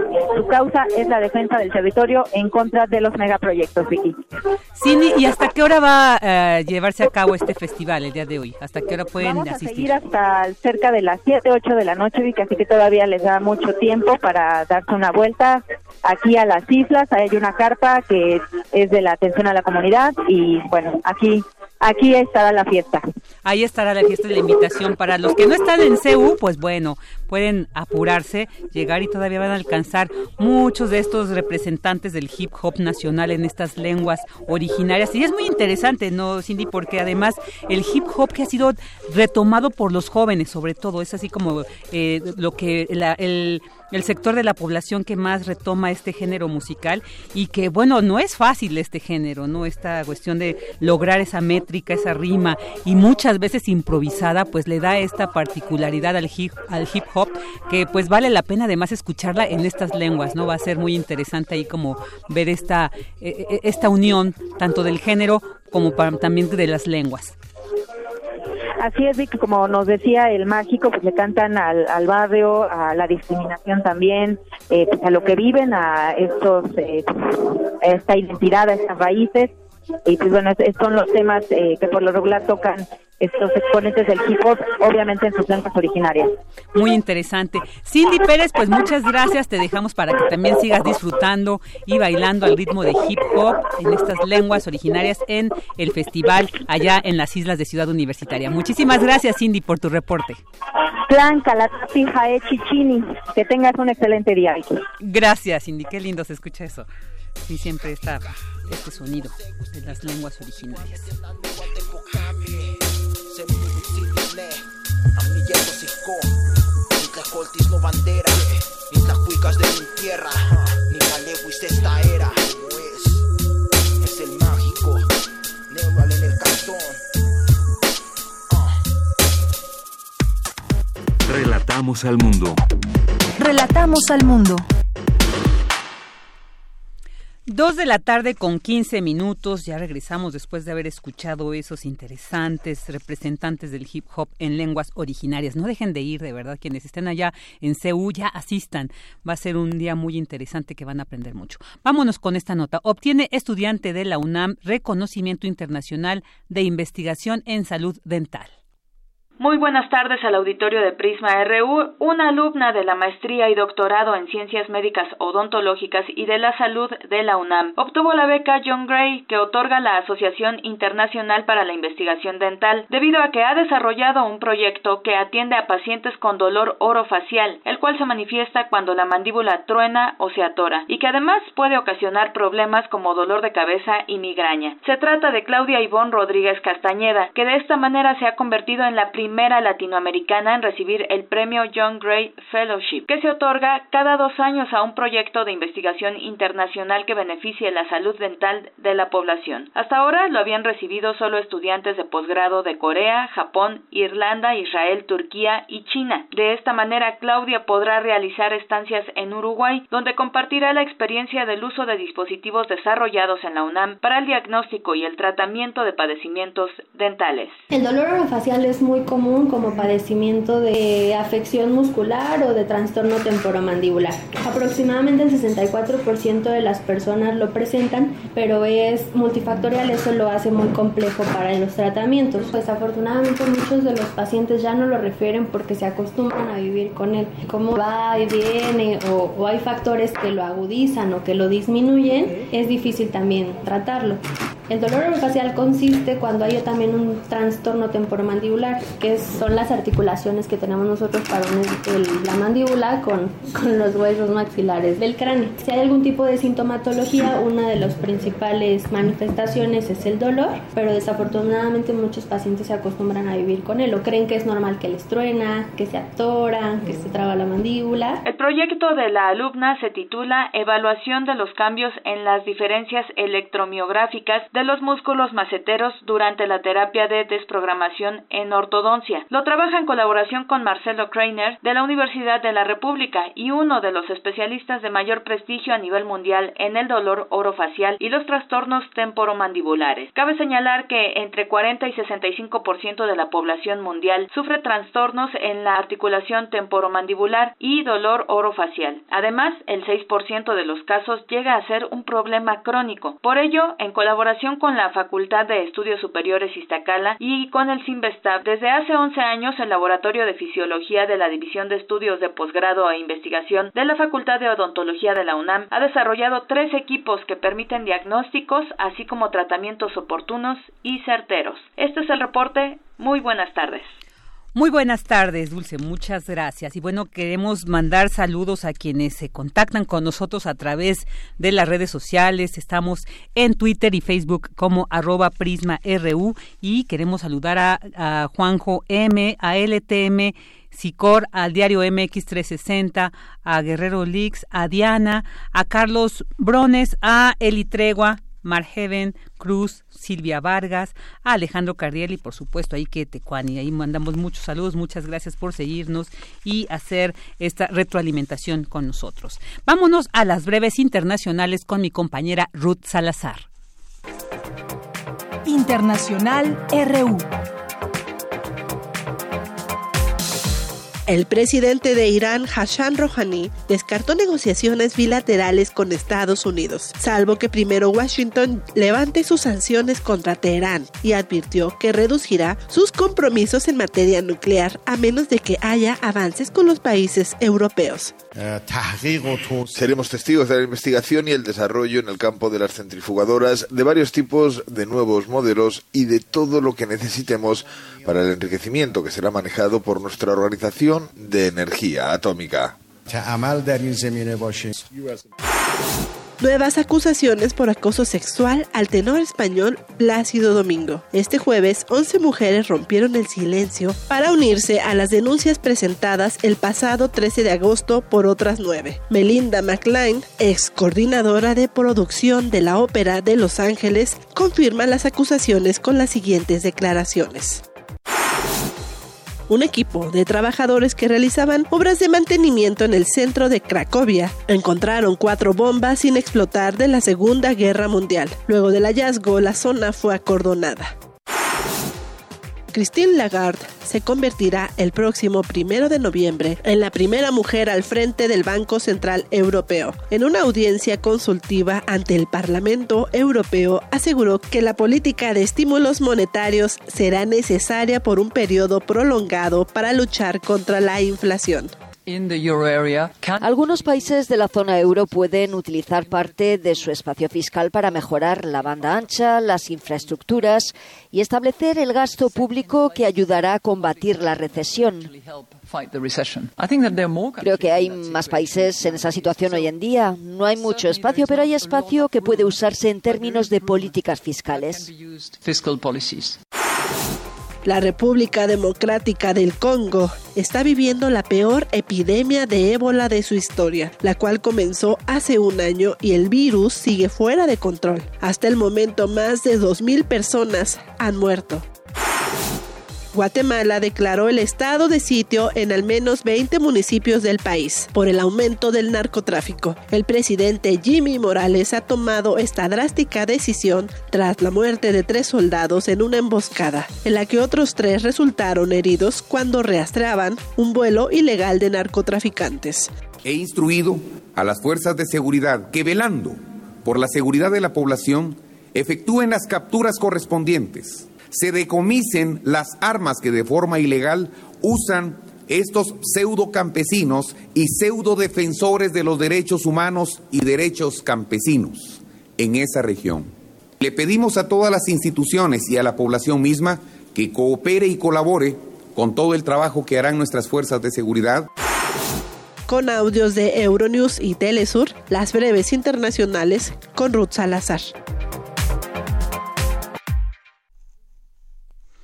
Dos de la tarde con 22 minutos. Muchas gracias, Ruth Salazar, por traernos esta información sobre lo que acontece en el mundo. Y bueno, ahora vámonos a una entrevista muy interesante. Fíjense, hay una iniciativa estudiantil eh, que pretende implementar un protocolo integral en el diseño de contenedores y manejo de los residuos para rescatar el tlacuache con el objetivo de solucionar esta problemática, porque además de la pérdida del hábitat, la basura representa un peligro en especial para los tlacuaches que quedan atrapados en todo tipo de contenedores e incluso pues llegan a morir dentro. Entonces, para platicar sobre esta iniciativa tenemos en la línea a Eduardo de la Rosa Bolaños. Él es estudiante de biología del último semestre del Departamento de Evolución de la Facultad de Ciencias de la UNAM. ¿Qué tal, Eduardo? Muy buenas tardes. ¿Qué tal? Buenas tardes. Muchas gracias por estar aquí, muchas gracias por esta iniciativa de antemano porque creo que es muy importante. Cuéntanos de qué se trata, cómo surge esta inquietud por generar dicha iniciativa. Sí, pues en realidad fue una cuestión incidental que yo llegué a encontrar este tlacuaches adentro de un bote de basura, ¿no? Y, y al principio pensé que a lo mejor precisamente era así, nada más un incidente, ¿no? Pero este poco a poco me, empecé a dar cuenta que no, que, o sea, estos animales llegaban de manera sistemática diariamente a caer en los botes, ¿no? Entonces empecé a revisar más botes y entonces pues se nos ocurrió ahí en la Facultad de Ciencias pues hacer una iniciativa sobre todo de difusión, ¿no? Primero para para concientizar a la comunidad que sepan que está eh, está esta problemática y pues que, que nos ayudaran no también a, a, estar revisándolos, ¿no? Pero pues poco a poco este hemos descubierto que pues el problema es cada vez más grave de lo que teníamos inicialmente pensado y entonces este pues nuestra iniciativa original de difusión pues va más ahora hacia hacia eh, lograr integración con con las autoridades universitarias para pues eh, solucionar este problema no porque en realidad pues depende de nosotros al al tener que ver con los residuos Claro, vámonos por partes para entender. Yo me imagino, porque he sabido gente que dice, ¿cómo es un tlacuache? ¿Qué es un tlacuache? Por, para que también los vayamos identificando, ¿no? Yo sé que eh, al menos en Ciudad Universitaria hay un eh, es un es un espacio es un hábitat para los tlacuaches no si los podemos ver ahí uh son parte de la comunidad universitaria pero no toda la gente tiene este conocimiento. Eh, los tlacuaches a qué grupo a qué especie pertenecen cuéntanos. Sí pues eh, en México este tenemos ocho especies diferentes de tlacuaches no y pues mucho se dice que son la única especie marsupial de, de, de América no pues en realidad en, en, cuestión de especies hay como 80 en todo el continente, ¿no? Uh -huh. Lo que sí tenemos es que es eh, la especie que justamente la que tenemos en la reserva de en, en Ciudad Universitaria es este la única especie endémica del de continente norteamericano, ¿no? Y este eh, marsupial, ¿no? Y entonces pues como marsupiales este pues están relacionados a los canguros, koalas, los wallabies. Este y por ello mismo eh, pues no no tiene nada que ver con, con los roedores, que es lo que muchas veces se asocia eh, a ellos por por su apariencia, ¿no? Ajá. Su cola su cola pelona, este el color gris, no sé. Claro, son muchos más grandes, ¿no? Y por eso mucha gente les teme, ¿no? Pero en realidad más que un daño, eh, ellos este eh, nos benefician, ¿no? Por ejemplo, ellos eh, llegan a consumir las las las chinches que transmiten la enfermedad de, de Lyme, uh -huh. entonces nos protegen, ¿no? Hasta eso. Y realmente ellos se ven más vulnerados con nosotros que, que ellos nos puedan hacer algún daño. Así que si en su casa ven uno, lo mejor es, es dejarlo, ¿no? O sea, realmente um, mucha gente pues sí les por temor pues los llega a matar o algo, pero pues además de que pues no es correcto, eh, está penado porque son una especie protegida de Semarnas. Claro. Oye, ¿y, ¿y qué es lo que los llega a que se queden atrapados en estos contenedores, ¿no? Creo que es como pues, su constitución física o no sé, cuéntanos un poquito más de eso, ¿por qué, por qué corren este riesgo muchas veces los, los tlacuaches? Sí, claro, bueno, pues para empezar, pues todas las especies que, que existen, al menos aquí, en, por ejemplo, la reserva, tenemos alrededor de 30 especies de mamíferos, pues todas están vulneradas, ¿no? En, por la pérdida de hábitat, ¿no? Que uh -huh. se destruye su hábitat natural y pues tenemos menos. Y este, pero el caso del tlacuache, particularmente con la basura, es por sus hábitos, ¿no? So, ellos son omnívoros, o sea, comen cualquier cosa que se encuentren. Y es, es, también son generalistas y oportunistas, ¿no? O sea, realmente ellos ven un, un este, un cadáver, se lo comen, cualquier basura que se encuentren, ¿no? O sea, en, el ecosistema, ellos son, de, de, eso sí que no, no son remilgosos, ¿no? Uh -huh. eh, pero este, el problema de esto es que mmm, nosotros al, al, generar residuos y, y el, el, olor de la comida les, pues les atrae a ellos, ¿no? Y entonces, pues, buscan la forma de entrar a estos botes y el problema es que en casi todos los casos tienen acceso al bote pero ya una vez al interior no tienen forma de salir, ¿no? Y precisamente también porque su su capacidad craneal es muy muy pequeña, en realidad ellos no tienen este como esta noción de, de, aprendizaje de que si llegan a caer o si llegan a meterse no se puedan salir o que incluso ya viéndolos sacados, o sea, en, repetidas ocasiones pueden volver a, a caer en este accidente porque no tienen esa esa cognición. Claro. Oye, entonces, de manera concreta, ¿cuál sería tu llamado, incluso el de esta iniciativa?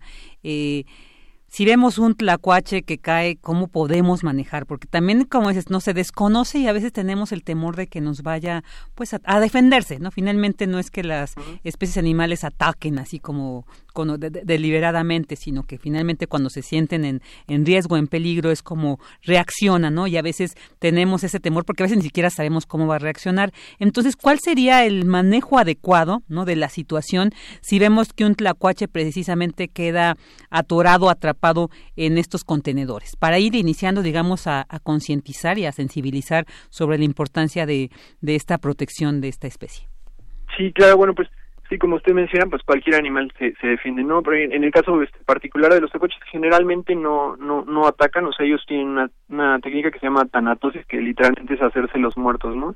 Eso o tratan de huir. Muy raro que muerda un tlacuache, pero de todos modos hay que tener precaución y eh, interactuar con él lo menos posible, ¿no? Entonces, este, de hecho, nuestra campaña inicial se llamaba Gira el Bote porque, pues, en Ciudad Universitaria, como los botes son giratorios, pues, lo más sencillo es este, voltear el bote, inclinarlo y que se salga el animal, ¿no?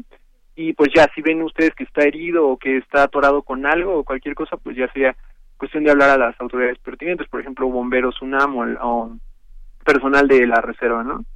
Mm, ah, muy bien, muy bien. Entonces, esto ya ustedes se han llevado con las autoridades, eh, digamos, las adecuadas, esta, esta propuesta, esta iniciativa, Eduardo. Y, si ya fue así, ¿cuál ha sido la respuesta? ¿Cómo va, digamos, en qué etapa nos encontramos en esta iniciativa de rescate, puede decir, del, del Tlacuache? Sí, pues eh, en realidad pues sí hemos ya ido con diferentes eh, instituciones y este, autoridades de, de la UNAM pero pues hasta ahorita va en la etapa de pues apenas que se está como en asimilando porque en realidad poco se ha hecho no o sea hace como un año em, tuvimos contacto con la dirección general de obras bueno de la zona cultural que es donde está Universum toda esa parte y este pues se implementó como de manera provisional y como de, de prueba este en alguno de los rediseños de los botes y sí nos han funcionado no pero el punto es que pues todo todo el campus es, es hábitat no entonces este lo que lo que ahorita estamos tratando de hacer es llevar este esta petición a rectoría para que desde ahí se pueda hacer no porque muchas veces este los contenedores eh, dependen no de obras ni de una dirección general sino de cada dependencia no entonces necesitamos que sea algo algo sistémico. Claro, un trabajo en conjunto se requiere, pues ojalá y este llamado, esta iniciativa ya se vaya materializando y se logre, pues el objetivo central que es proteger a estas a estos animalitos tan tan bonitos, tan simpáticos y que pues también es llamado para que los conozcamos más. Oye, para cerrar la entrevista tengo esta duda, tú hablabas de una de las especies, la más grande, la que existe, por ejemplo, en Ciudad Universitaria, es esta que también carga como los canguros a sus a sus crías en la bolsita, estos que encontramos en Ceú. Sí, es, es, es esta especie, bueno, pues todos los, ellos como son marsupiales, traen en su bolsita, ¿no? En el marsupio. Este, sí, muchas veces se le llega a ver ya cuando, porque realmente su periodo de gestación son dos semanas nada más, ¿no? Pero aún nacen muy poco desarrollados y entonces se meten a la bolsa a terminar el desarrollo, ¿no? Y ya una vez que pues ya no caben, ya, ya son un poco más autónomos, sí se les ve con los em, animalitos cargados en, en la espalda de la mamá, ¿no? De hecho es de las pocas veces que se les ve a varios individuos, porque en realidad ellos son animales solitarios, ¿no? Por lo mismo es que no se recomienda tampoco del otro lado, o sea, ni matarlos ni tampoco mascotizarlos, porque sufren y además no son mascotas. Claro, claro, no ellos ahí, más bien hay que conservar su hábitat para que ellos estén. ¿Y como cuántos tlacuaches nacen en una camada de, de, de, de una de estas madres tlacuaches? Sí, pues eh, ellos pueden tener hasta 20 crías más o menos, pero como nada más tienen este 13 tetas los las las hembras, pues solo sobreviven 13, ¿no? Pero sí, muchas veces eh, ellos tienen esta estrategia que se llama eh, que de reproducción de, de tener muchos hijos, entonces este sí por eso también se les ve así amontonados, ¿no? Claro. Mira, qué interesante. No, pues hay una, una de tantas razones para rescatar al Tlacuachi y por eso la importancia de esta iniciativa de la que nos ha contado el día de hoy Eduardo de la Rosa Bolaños. Te agradecemos muchísimo el que hayas estado aquí en Prisma RU y bueno, pues más adelante esperamos nuevamente contactarte para que nos digas cómo va, ¿no? Este, esperemos que vaya avanzando, que se integren estas instituciones a las que ustedes han, eh, con las que se han relacionado, con las que han llevado esta propuesta y pues ojalá después podamos platicar contigo y ya veamos cómo se ha concretado esta iniciativa y los resultados que se van obteniendo. Muchísimas gracias por haber estado con nosotros en Prisma RU, Eduardo. No, muchas gracias a ustedes. Hasta luego. Él es estudiante de biología del último semestre del Departamento de Evolución de la Facultad de Ciencias de la UNAM. Continuamos. Relatamos al mundo. Relatamos al mundo. Porque tu opinión es importante, síguenos en nuestras redes sociales, en Facebook como Prisma RU y en Twitter como arroba PrismaRU. Dos de la tarde con 33 minutos y vamos a hablar de un tema muy interesante, de una campaña que se ha lanzado denominada Liberarlas es Justicia, que ha, bueno, X Justicia, así se llama esta organización feminista, que desde 2011 ha buscado transformar tanto las instituciones como las leyes y las políticas públicas para mejorar el acceso a la justicia para todas las mujeres. Así que esta campaña Liberarlas es justicia. Pues vamos a platicar sobre ella y tenemos en la línea a Ana Pecova, directora precisamente de esta organización X Justicia, para que nos cuente sobre qué trata esta campaña. ¿Qué tal? ¿Cómo te va, Ana? Muy buenas tardes. Hola, buenas tardes. Un gusto saludarlos. Igualmente, ah, mucho gusto. Cuéntanos. La campaña se llama Liberarlas es Justicia y es una campaña que hace unos días relanzamos el lanzamiento fue el junio pasado en el Senado de la República con varias senadoras, representantes de otras organizaciones, así como eh, mujeres que han sido directamente afectadas por las políticas de drogas. Lo que estamos exigiendo eh, y lo que estamos pidiendo con esta campaña es que se reconozca que las políticas de drogas actuales han tenido un impacto desproporcionado, un impacto brutal sobre las mujeres, ah, que entre otras cosas ha contribuido a que crezca ah, de una manera ah, muy rápida el eh, número de mujeres encarceladas en México. hoy día en México los delitos de drogas son una de las principales causas de encarcelamiento de mujeres. En el fuero federal, esta es la causa número uno y en el fuero común es de las primeras tres causas, pero también hemos documentado entre 2016 y 2018 un aumento de ah, más de 103% ah, en el número de ah, mujeres que han sido encarceladas por este tipo de delitos. Entonces, queremos señalar esto, queremos también iniciar una discusión sobre el perfil de estas mujeres, quiénes son, cómo es que llegan a involucrarse en ese tipo de actividades, cuál es el impacto de su encarcelamiento, tanto sobre ellas como sobre sus familias, eh, las comunidades enteras, ah, y eh, cuál es el daño y por qué estamos en un momento ideal para ir pensando en otro tipo de soluciones. Ana, ¿tendrán ustedes alguna cifra aproximada de cuántas son las mujeres que se encuentran recluidas precisamente por este delito de drogas? Estamos hablando de alrededor de 3.000 mujeres que están en diferentes lugares uh, de la República. Uh, muchas están incluso aquí en la Ciudad de México. Uh, y estamos hablando de delitos que en la gran mayoría no son delitos violentos. hay ahí una constante y eso es como el género es uh, un factor que determina por qué las mujeres se involucran en ese tipo de actividades, cómo se involucran y cuál es el impacto de su encarcelamiento. Y ahí aquí me refiero. Uh, las mujeres no aparecen como capos, no, no, no estamos hablando de uh, grandes capos que dirigen redes delictivas. Las mujeres, esta discriminación que estamos viendo en la vida afuera también es lo mismo que estamos viendo aquí ellas se desempeñan en los eslabones más bajos. Entonces son actividades de alto riesgo, pero de nivel bajo, ah, donde ah, su encarcelamiento no afecta de ninguna manera ah, el funcionamiento de las redes delictivas. Ellas principalmente se desempeñan como las mulas, las que transportan la mercancía de un lugar a otro, o son las que empacan, ¿no? Por su ah, papel tradicional y como alguien que se queda mucho en, el hogar. Ah, sin embargo, ah, justo esas son actividades que las ponen en riesgo, como en nuestro país principalmente se, los únicos delitos que llegan al sistema de justicia son aquellos en flagrancia, entonces es muy fácil ah, que caigan como víctimas, como presas.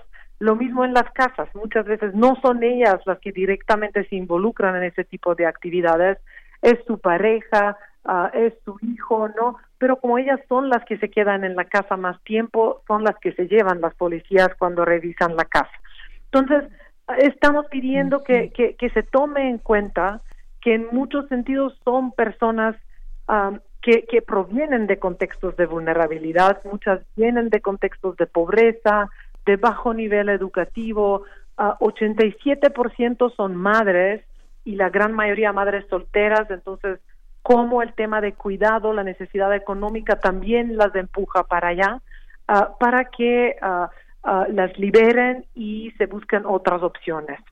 Claro, y es un, muy importante esto que señalas, todas estas afectaciones, todos estos, digamos, consecuencias de esta eh, pues de, esta prisión no para estas mujeres porque pues no solamente como estos contextos esas condiciones que las llevan no a, involucrarse de alguna manera en, en, la venta o de, droga pues a veces no es porque lo quieran hacer pero después también dejan desprotegidos a los hijos que precisamente es lo que los las motiva no a veces a, involucrarse en este tipo de actos. Y es, es muy es muy habría que distinguir como muy bien dices esta, esta política desproporcionada, ¿no? Para considerarle a las mujeres. Y qué importante que organizaciones como ustedes, X Justicia, pongan en, en la mesa esta situación, porque yo creo que, además hablábamos, lo que nos dices, ¿no? Son un gran número muy significativo de mujeres. Quisiera preguntarte, eh, algunas de estas mujeres, o más bien el grosso de, de estas mujeres, pertenecen a algún tiene su origen algún estado en particular, digamos que de donde más eh, mujeres eh, eh, detenidas que hay por esta causa eh, pertenecen en específico a algún estado que sea el mayor número? Es un universo muy diverso ah, y de hecho hemos estado trabajando para documentar quiénes son, qué características tienen. Y una cosa que sí nos ha impactado es el subregistro, la falta de información que, que tenemos y cómo uh, al Estado no solo que no cuenta con datos sobre ellas, sino uh, no queremos saber nada sobre ellas. Digamos, hay de, mujeres de todo el país uh, sobre esta pregunta específicamente que sirven la pena en distintos lugares. Ese es otro problema que tenemos, cómo se les aleja de sus comunidades, cómo pierden el contacto con sus familias, cómo otra vez los costos se interponen para que puedan mantener relaciones con sus familias. Uh, pero también hemos estado preguntando cuántas de ellas son indígenas, ¿no? Uh, nosotras en uh, visitas directas en prisiones en algunas zonas, principalmente en, en, Oaxaca, en Chiapas, hemos encontrado gran número de, de mujeres indígenas, mujeres que no hablan ni siquiera español, pero han firmado declaraciones en español donde se declaran culpables, ¿no? hemos encontrado serias violaciones al debido proceso, pero en el mismo tiempo, cuando preguntamos a las autoridades cuántas mujeres indígenas hay, cuáles son los datos oficiales, ah, la respuesta oficial ha sido que son solo cinco en estados como Oaxaca y Chiapas, uh, o uh, solo una en la Ciudad de México, donde más nos reportaron fue en Sonora, 15 mujeres, ¿no? sin embargo, yo creo que esto es algo eh, más que un número representativo, esto nos habla de Ah, cómo no estamos captando la información que necesitamos. Ah, lo mismo estábamos preguntando cuántas son mujeres con discapacidad, por ejemplo, y de nuevo nos dimos cuenta cómo solo se toma ah, en cuenta la discapacidad visible, muchas veces la discapacidad física, ¿no? No se contempla que la discapacidad puede ser múltiple o que, hay, que puede ser mental. eh, estamos preguntando también cuántas son extranjeras. Hay un grande número de mujeres extranjeras por estos delitos en México. La gran mayoría provienen de Colombia y de Estados Unidos. es, es, un universo muy, muy diverso uh, de, de, diferentes mujeres, pero unas cosas que sí tienen en común la mayoría es que sí provienen de algunos de los sectores más vulnerables de nuestra sociedad y que esto es, uh, tenemos que reconocer que esto más que una política que ha ayudado a controlar las drogas, el uso de drogas, el tráfico de drogas, ha sido una política que ha llevado a una criminalización de la pobreza. Claro, sí, muy bien. Y también, pues como parte, es muy importante esto eh, que forma parte de esta campaña de liberar la justicia, estas estrategias de estrategias de reinserción social que ustedes también están planteando, porque sí, finalmente no es el mismo estigma social con el que sale una mujer que estuvo en cárcel por esta situación que un hombre. Entonces también es muy importante señalar eh, las estrategias en este de este tipo de, de la reinserción, cómo se van a reintegrar, ¿no? A las comunidades, o sea, digamos, eso va a ser también un tema muy importante. Pues se agradece muchísimo, como decía al principio también, el que hayas estado con nosotros y pues esta, este tipo de campañas que creo es muy relevante y muy pertinente eh, en este presente. Muchísimas gracias, Ana. Muchísimas gracias a ustedes y les invito a todos que nos ayuden a difundir la, la petición. Es una petición ciudadana para exigir de nuestras autoridades que uh, volteen a ver a estas mujeres y uh, las dejemos salir. Muy bien. ¿Dónde se puede uno sumar a esta, a esta campaña? La iniciativa ya está circulando en redes, uh, se puede consultar en nuestra página x.org.mx y también tiene su propia página mujeres y drogas www.wola.org.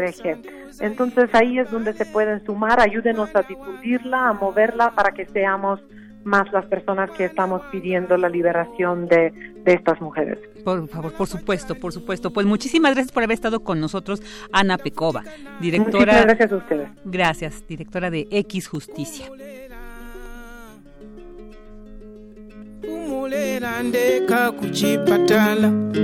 Tafutika naye.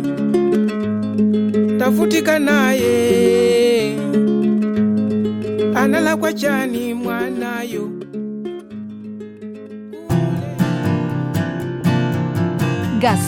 UNAM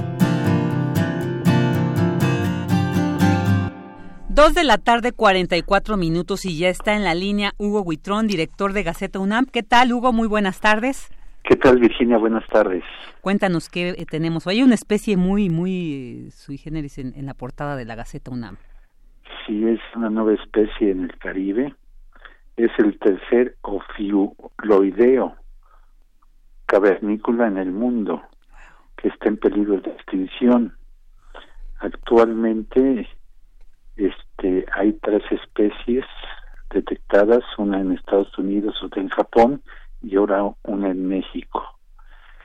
Tiene el cuerpo pequeño y aplanado, el codo está formado por un disco redondo y cinco brazos delgados, como se puede apreciar en la portada. Para quien nos escucha, lo pueden ver en Gaceta una, gaceta.unam.mx, pueden apreciar esta nueva especie. Eh, llega a medir entre 18 y 20 centímetros, en realidad es muy pequeña y vive en cuevas. Y está en peligro de extinción porque está, muy cercano a lugares donde se está explotando turísticamente la zona. Y en otra nota, desarrollan en la, en la UNAM bicicleta híbrida, un prototipo de alumno de arquitectura. Además, hablamos sobre el aumento en el número de casos de melanoma. Es, esto es responsable del 80% de las muertes por cáncer de piel en México. Hay que tener cuidado cuando nos salga algún lunar después de cierta edad. No creo que es muy bonito, sino que puede puede ser un problema serio, puede ser eh, un melanoma. En otra nota tenemos las colillas de cigarro contaminan más que más que los popotes, una recolección que se hizo aquí en, Ciudad Universitaria. Además, urge aplicar la multidisciplina a la medicina traslacional, traslacional. Encuentro de expertos de México e Israel. En la sección de comunidad, eh, Mario Enrique Zurita Ortega, investigador de, biotecnología, ingresó a la Academia de Ciencias de América Latina.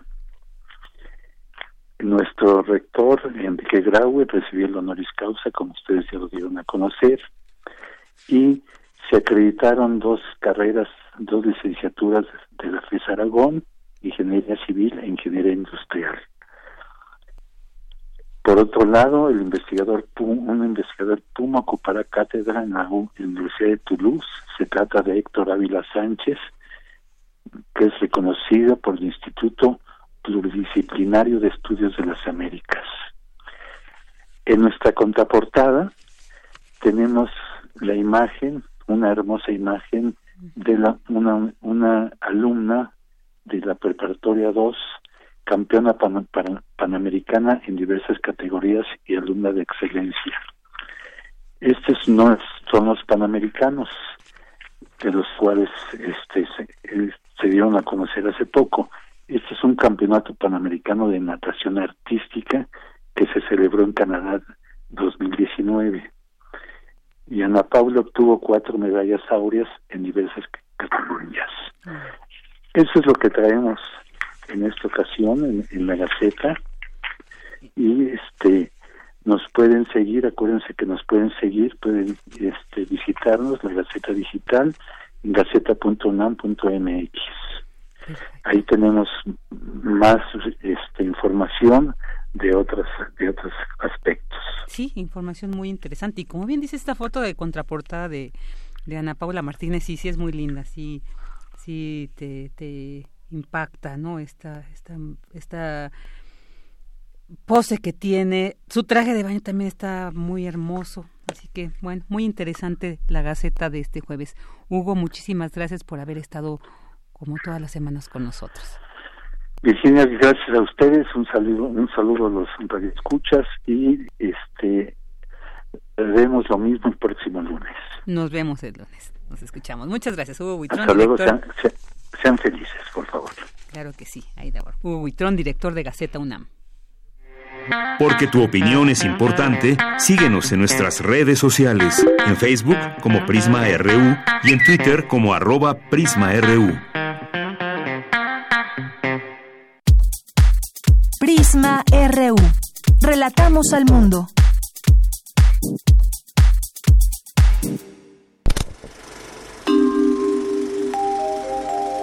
Cine Maedro. Dos de la tarde con 50 minutos y ya estamos casi al final de esta emisión de Prisma RU, pero por supuesto, como todos los jueves, no nos puede faltar la presencia, la voz de este gran conocedor de cine, Carlos Narro. ¿Qué tal, Carlos? ¿Cómo Bienvenido. ¿Qué tal? Gracias por invitarme, gracias. Aquí estamos como todos los jueves. Y la cartelera no ha sufrido muchos cambios ¿no? De lo que hablábamos de la semana pasada para ahora, siguen exhibiéndose las mismas películas propiamente, las que ya hemos recomendado, las seguimos recomendando, pero hoy quiero hablar de una película de la que hablamos nada más especulando que, que venía el estreno, no teníamos este mayor información que el este que el tráiler que nos, nos informaba sobre el motivo de esta película Yesterday, película de Danny Boyle, el mismo eh, autor de culto por varias este, películas eh, como el Train Spotting y antes Tumba al ras de la tierra y muy conocido también en los ámbitos del gran público y de la gran taquilla por eh, la película Quiero ser millonario. Entonces, un director versátil y ciertamente muy conocido. Y que con Yesterday nos trae una, una, un planteamiento verdaderamente, este, no sé, extravagante. ¿Sí? Pues yo creo que para una buena parte de la gente imaginarnos un mundo en el que no existieron los Beatles es raro, pues, ¿no? De pronto un este un cantautor después de un eh, accidente y un apagón en, en este en la ciudad y demás emerge en un mundo en el que solo él se acuerda de los Beatles y se acuerda de sus canciones y las empieza a tocar y tiene un éxito extraordinario.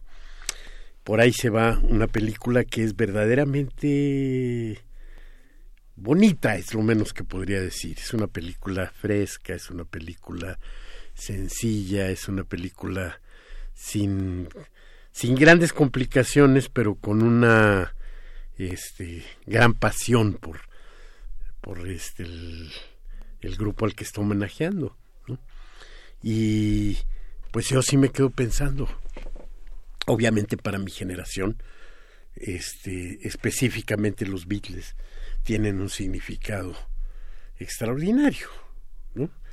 Eh, era yo un niño cuando creo que mi, mi primera mi primer contacto con la idea de que el mundo es más ancho que, la, que el camino de la casa a la escuela en las calles de la colonia Roma fue cuando como mandado por los ángeles celestiales una hoja de periódico se estacionó con mi propio cuerpo y cuando la quité estaba una fotografía de los Beatles.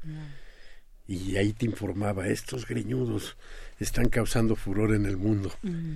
Y bueno pues mal recibidos por los adultos, pero de inmediato con gran simpatía por parte de todos los jóvenes. Y así como estaban causando furor en Londres y en Nueva York y en todos lados, en México no, no dejó de pasar lo mismo, pues, ¿no? O sea, la bitlemanía fue un hecho eh, contundente para el, para el mundo. Y fue un hecho que ampliaba demasiadas cosas. Entonces, imagín, pero digo yo, mi generación la afectó pero yo veo que generación tras generación tras generación siempre hay un buen número de gente que sigue siendo afectada por la música, por la actitud, por todos los significados que este que vienen atrás de este de estos cuatro músicos. El, y bueno, por supuesto, Mafalda no dejó de ser este, afectada. Y bajo esa premisa de no existían los Beatles, mi cuestionamiento era, ¿y qué pasa entonces en el cine? Si no existió tampoco el cine de los este de los Beatles, ¿no? O sea, ¿qué cosas nos perdimos? Porque finalmente el hay gente que dice que el que el cine de los Beatles tiene poca importancia. Y a lo mejor tiene poca importancia comparada con la dimensión de todo lo demás pero si lo mira uno por separado no es poco importante no la este la primera película de los de los Beatles viene siendo también un poco generadora de cosas que no se habían hecho. Este no porque sea un falso documental que siempre hubo falsos documentales ¿no? desde muy desde el desde el inicio de la de la cinematografía los hubo. Pero ese género de este película musical en la que se simula que todo está ocurriendo este apenas yo creo que inicia con esa con esa eh, película que se llamó eh, en México la noche de un día difícil. No en España tenía uno de esos nombres geniales que que les ponen que este ah, qué noche la de ayer, o una cosa así, qué noche la de anoche, qué noche la de anoche se llamó en, en, este, en España. Y fueron unas cuantas películas en las que salieron los Beatles. Fue La noche de un día difícil, fue Help, fue eh, Magical Mystery Tour, eh, fue Let It Be y El submarino amarillo. Yo creo que fueron las, las, este, las únicas películas en las que salieron los cuatro. Y después cada uno de ellos tuvo su propia carrera. quizá el que más actor se convirtió fue Ringo Starr, que la, la, más conocida de sus películas es El Cavernícola, en la que él era el, este, el protagonista. Pero todos, los cuatro, tuvieron alguna película en la que fueron estelares. John Lennon una película que se llamó Cómo gané la guerra, creo que este, se, se llamaba. Y, y Paul McCartney además dirigió. Dirigió una, una película que ahora en su tiempo la maltrataron, que fue Magical Mystery Tour, que eh, fue un, un documental para la BBC de Londres y que también fue este interesante la, la, vida de ese documental, un documental que se estrenó en blanco y negro y que pocos semanas después ya estaba exhibiéndose también en, en este en color. Entonces bueno el este las aportaciones no son no son pocas pero cuando ve uno la marca que dejaron además ahí sí yo creo que son incontables las películas en las que el soundtrack es de los Beatles o la referencia es completamente obvia como a través del universo esa película de este Julie Taymor.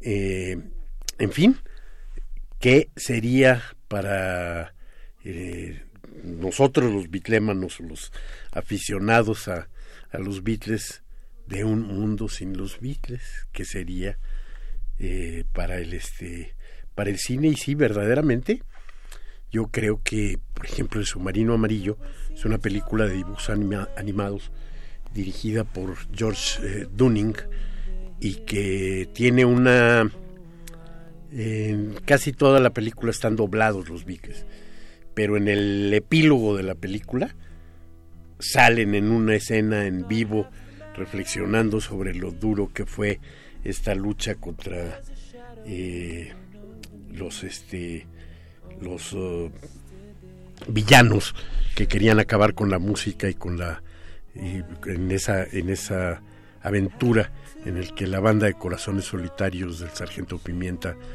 es la que con la ayuda de los Beatles logra derrotar a estos malvados cerecitos grises que no quieren la música por ningún lado. Una obra que sin duda yo creo es el monumento máximo en el cine del pop, del pop como corriente artística. Es una película extraordinaria. Y las otras cuatro, por supuesto. Y toda la otra influencia, por supuesto. Entonces, eh, recomendación, que ya la habíamos hecho sin haber visto, ahora con toda certeza, váyanse a ver Yesterday. Sí, por supuesto. Es, eh, yo creo que imprescindible para los Beatles maníacos, como les Para todos. Para todos. Que además esta mirada de Danny Boyle yo creo que siempre es interesante. Sí, cómo es, es, siempre es efervescente Danny Boyle, ¿no? Contra Sponting marcó definitivamente, al menos mi generación sí fue todo un hasta la fecha sigue siendo. ¿Sí? Entonces, pues ahí está. Muchísimas gracias, Carlos, por habernos pues compartido esta esta invitación a ver Yesterday. Bueno, nosotros ya llegamos al final. Soy Virginia Sánchez y en nombre de Deyanira Morán, titular de este espacio y de todo el equipo, maravilloso equipo que hace posible esta transmisión, queremos desearle una excelente tarde y los esperamos el día de mañana aquí en Prisma RU. Buenas tardes.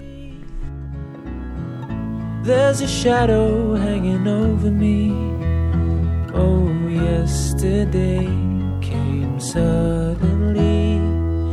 Why she had to go, I don't know. She wouldn't say. I said something wrong. Now I long for yesterday. Yesterday. Love was such an easy game to play. Now I need a place to hide away. Oh, I believe in yesterday. Why she had to go.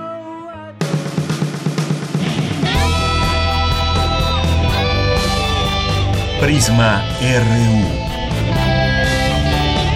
Relatamos al mundo.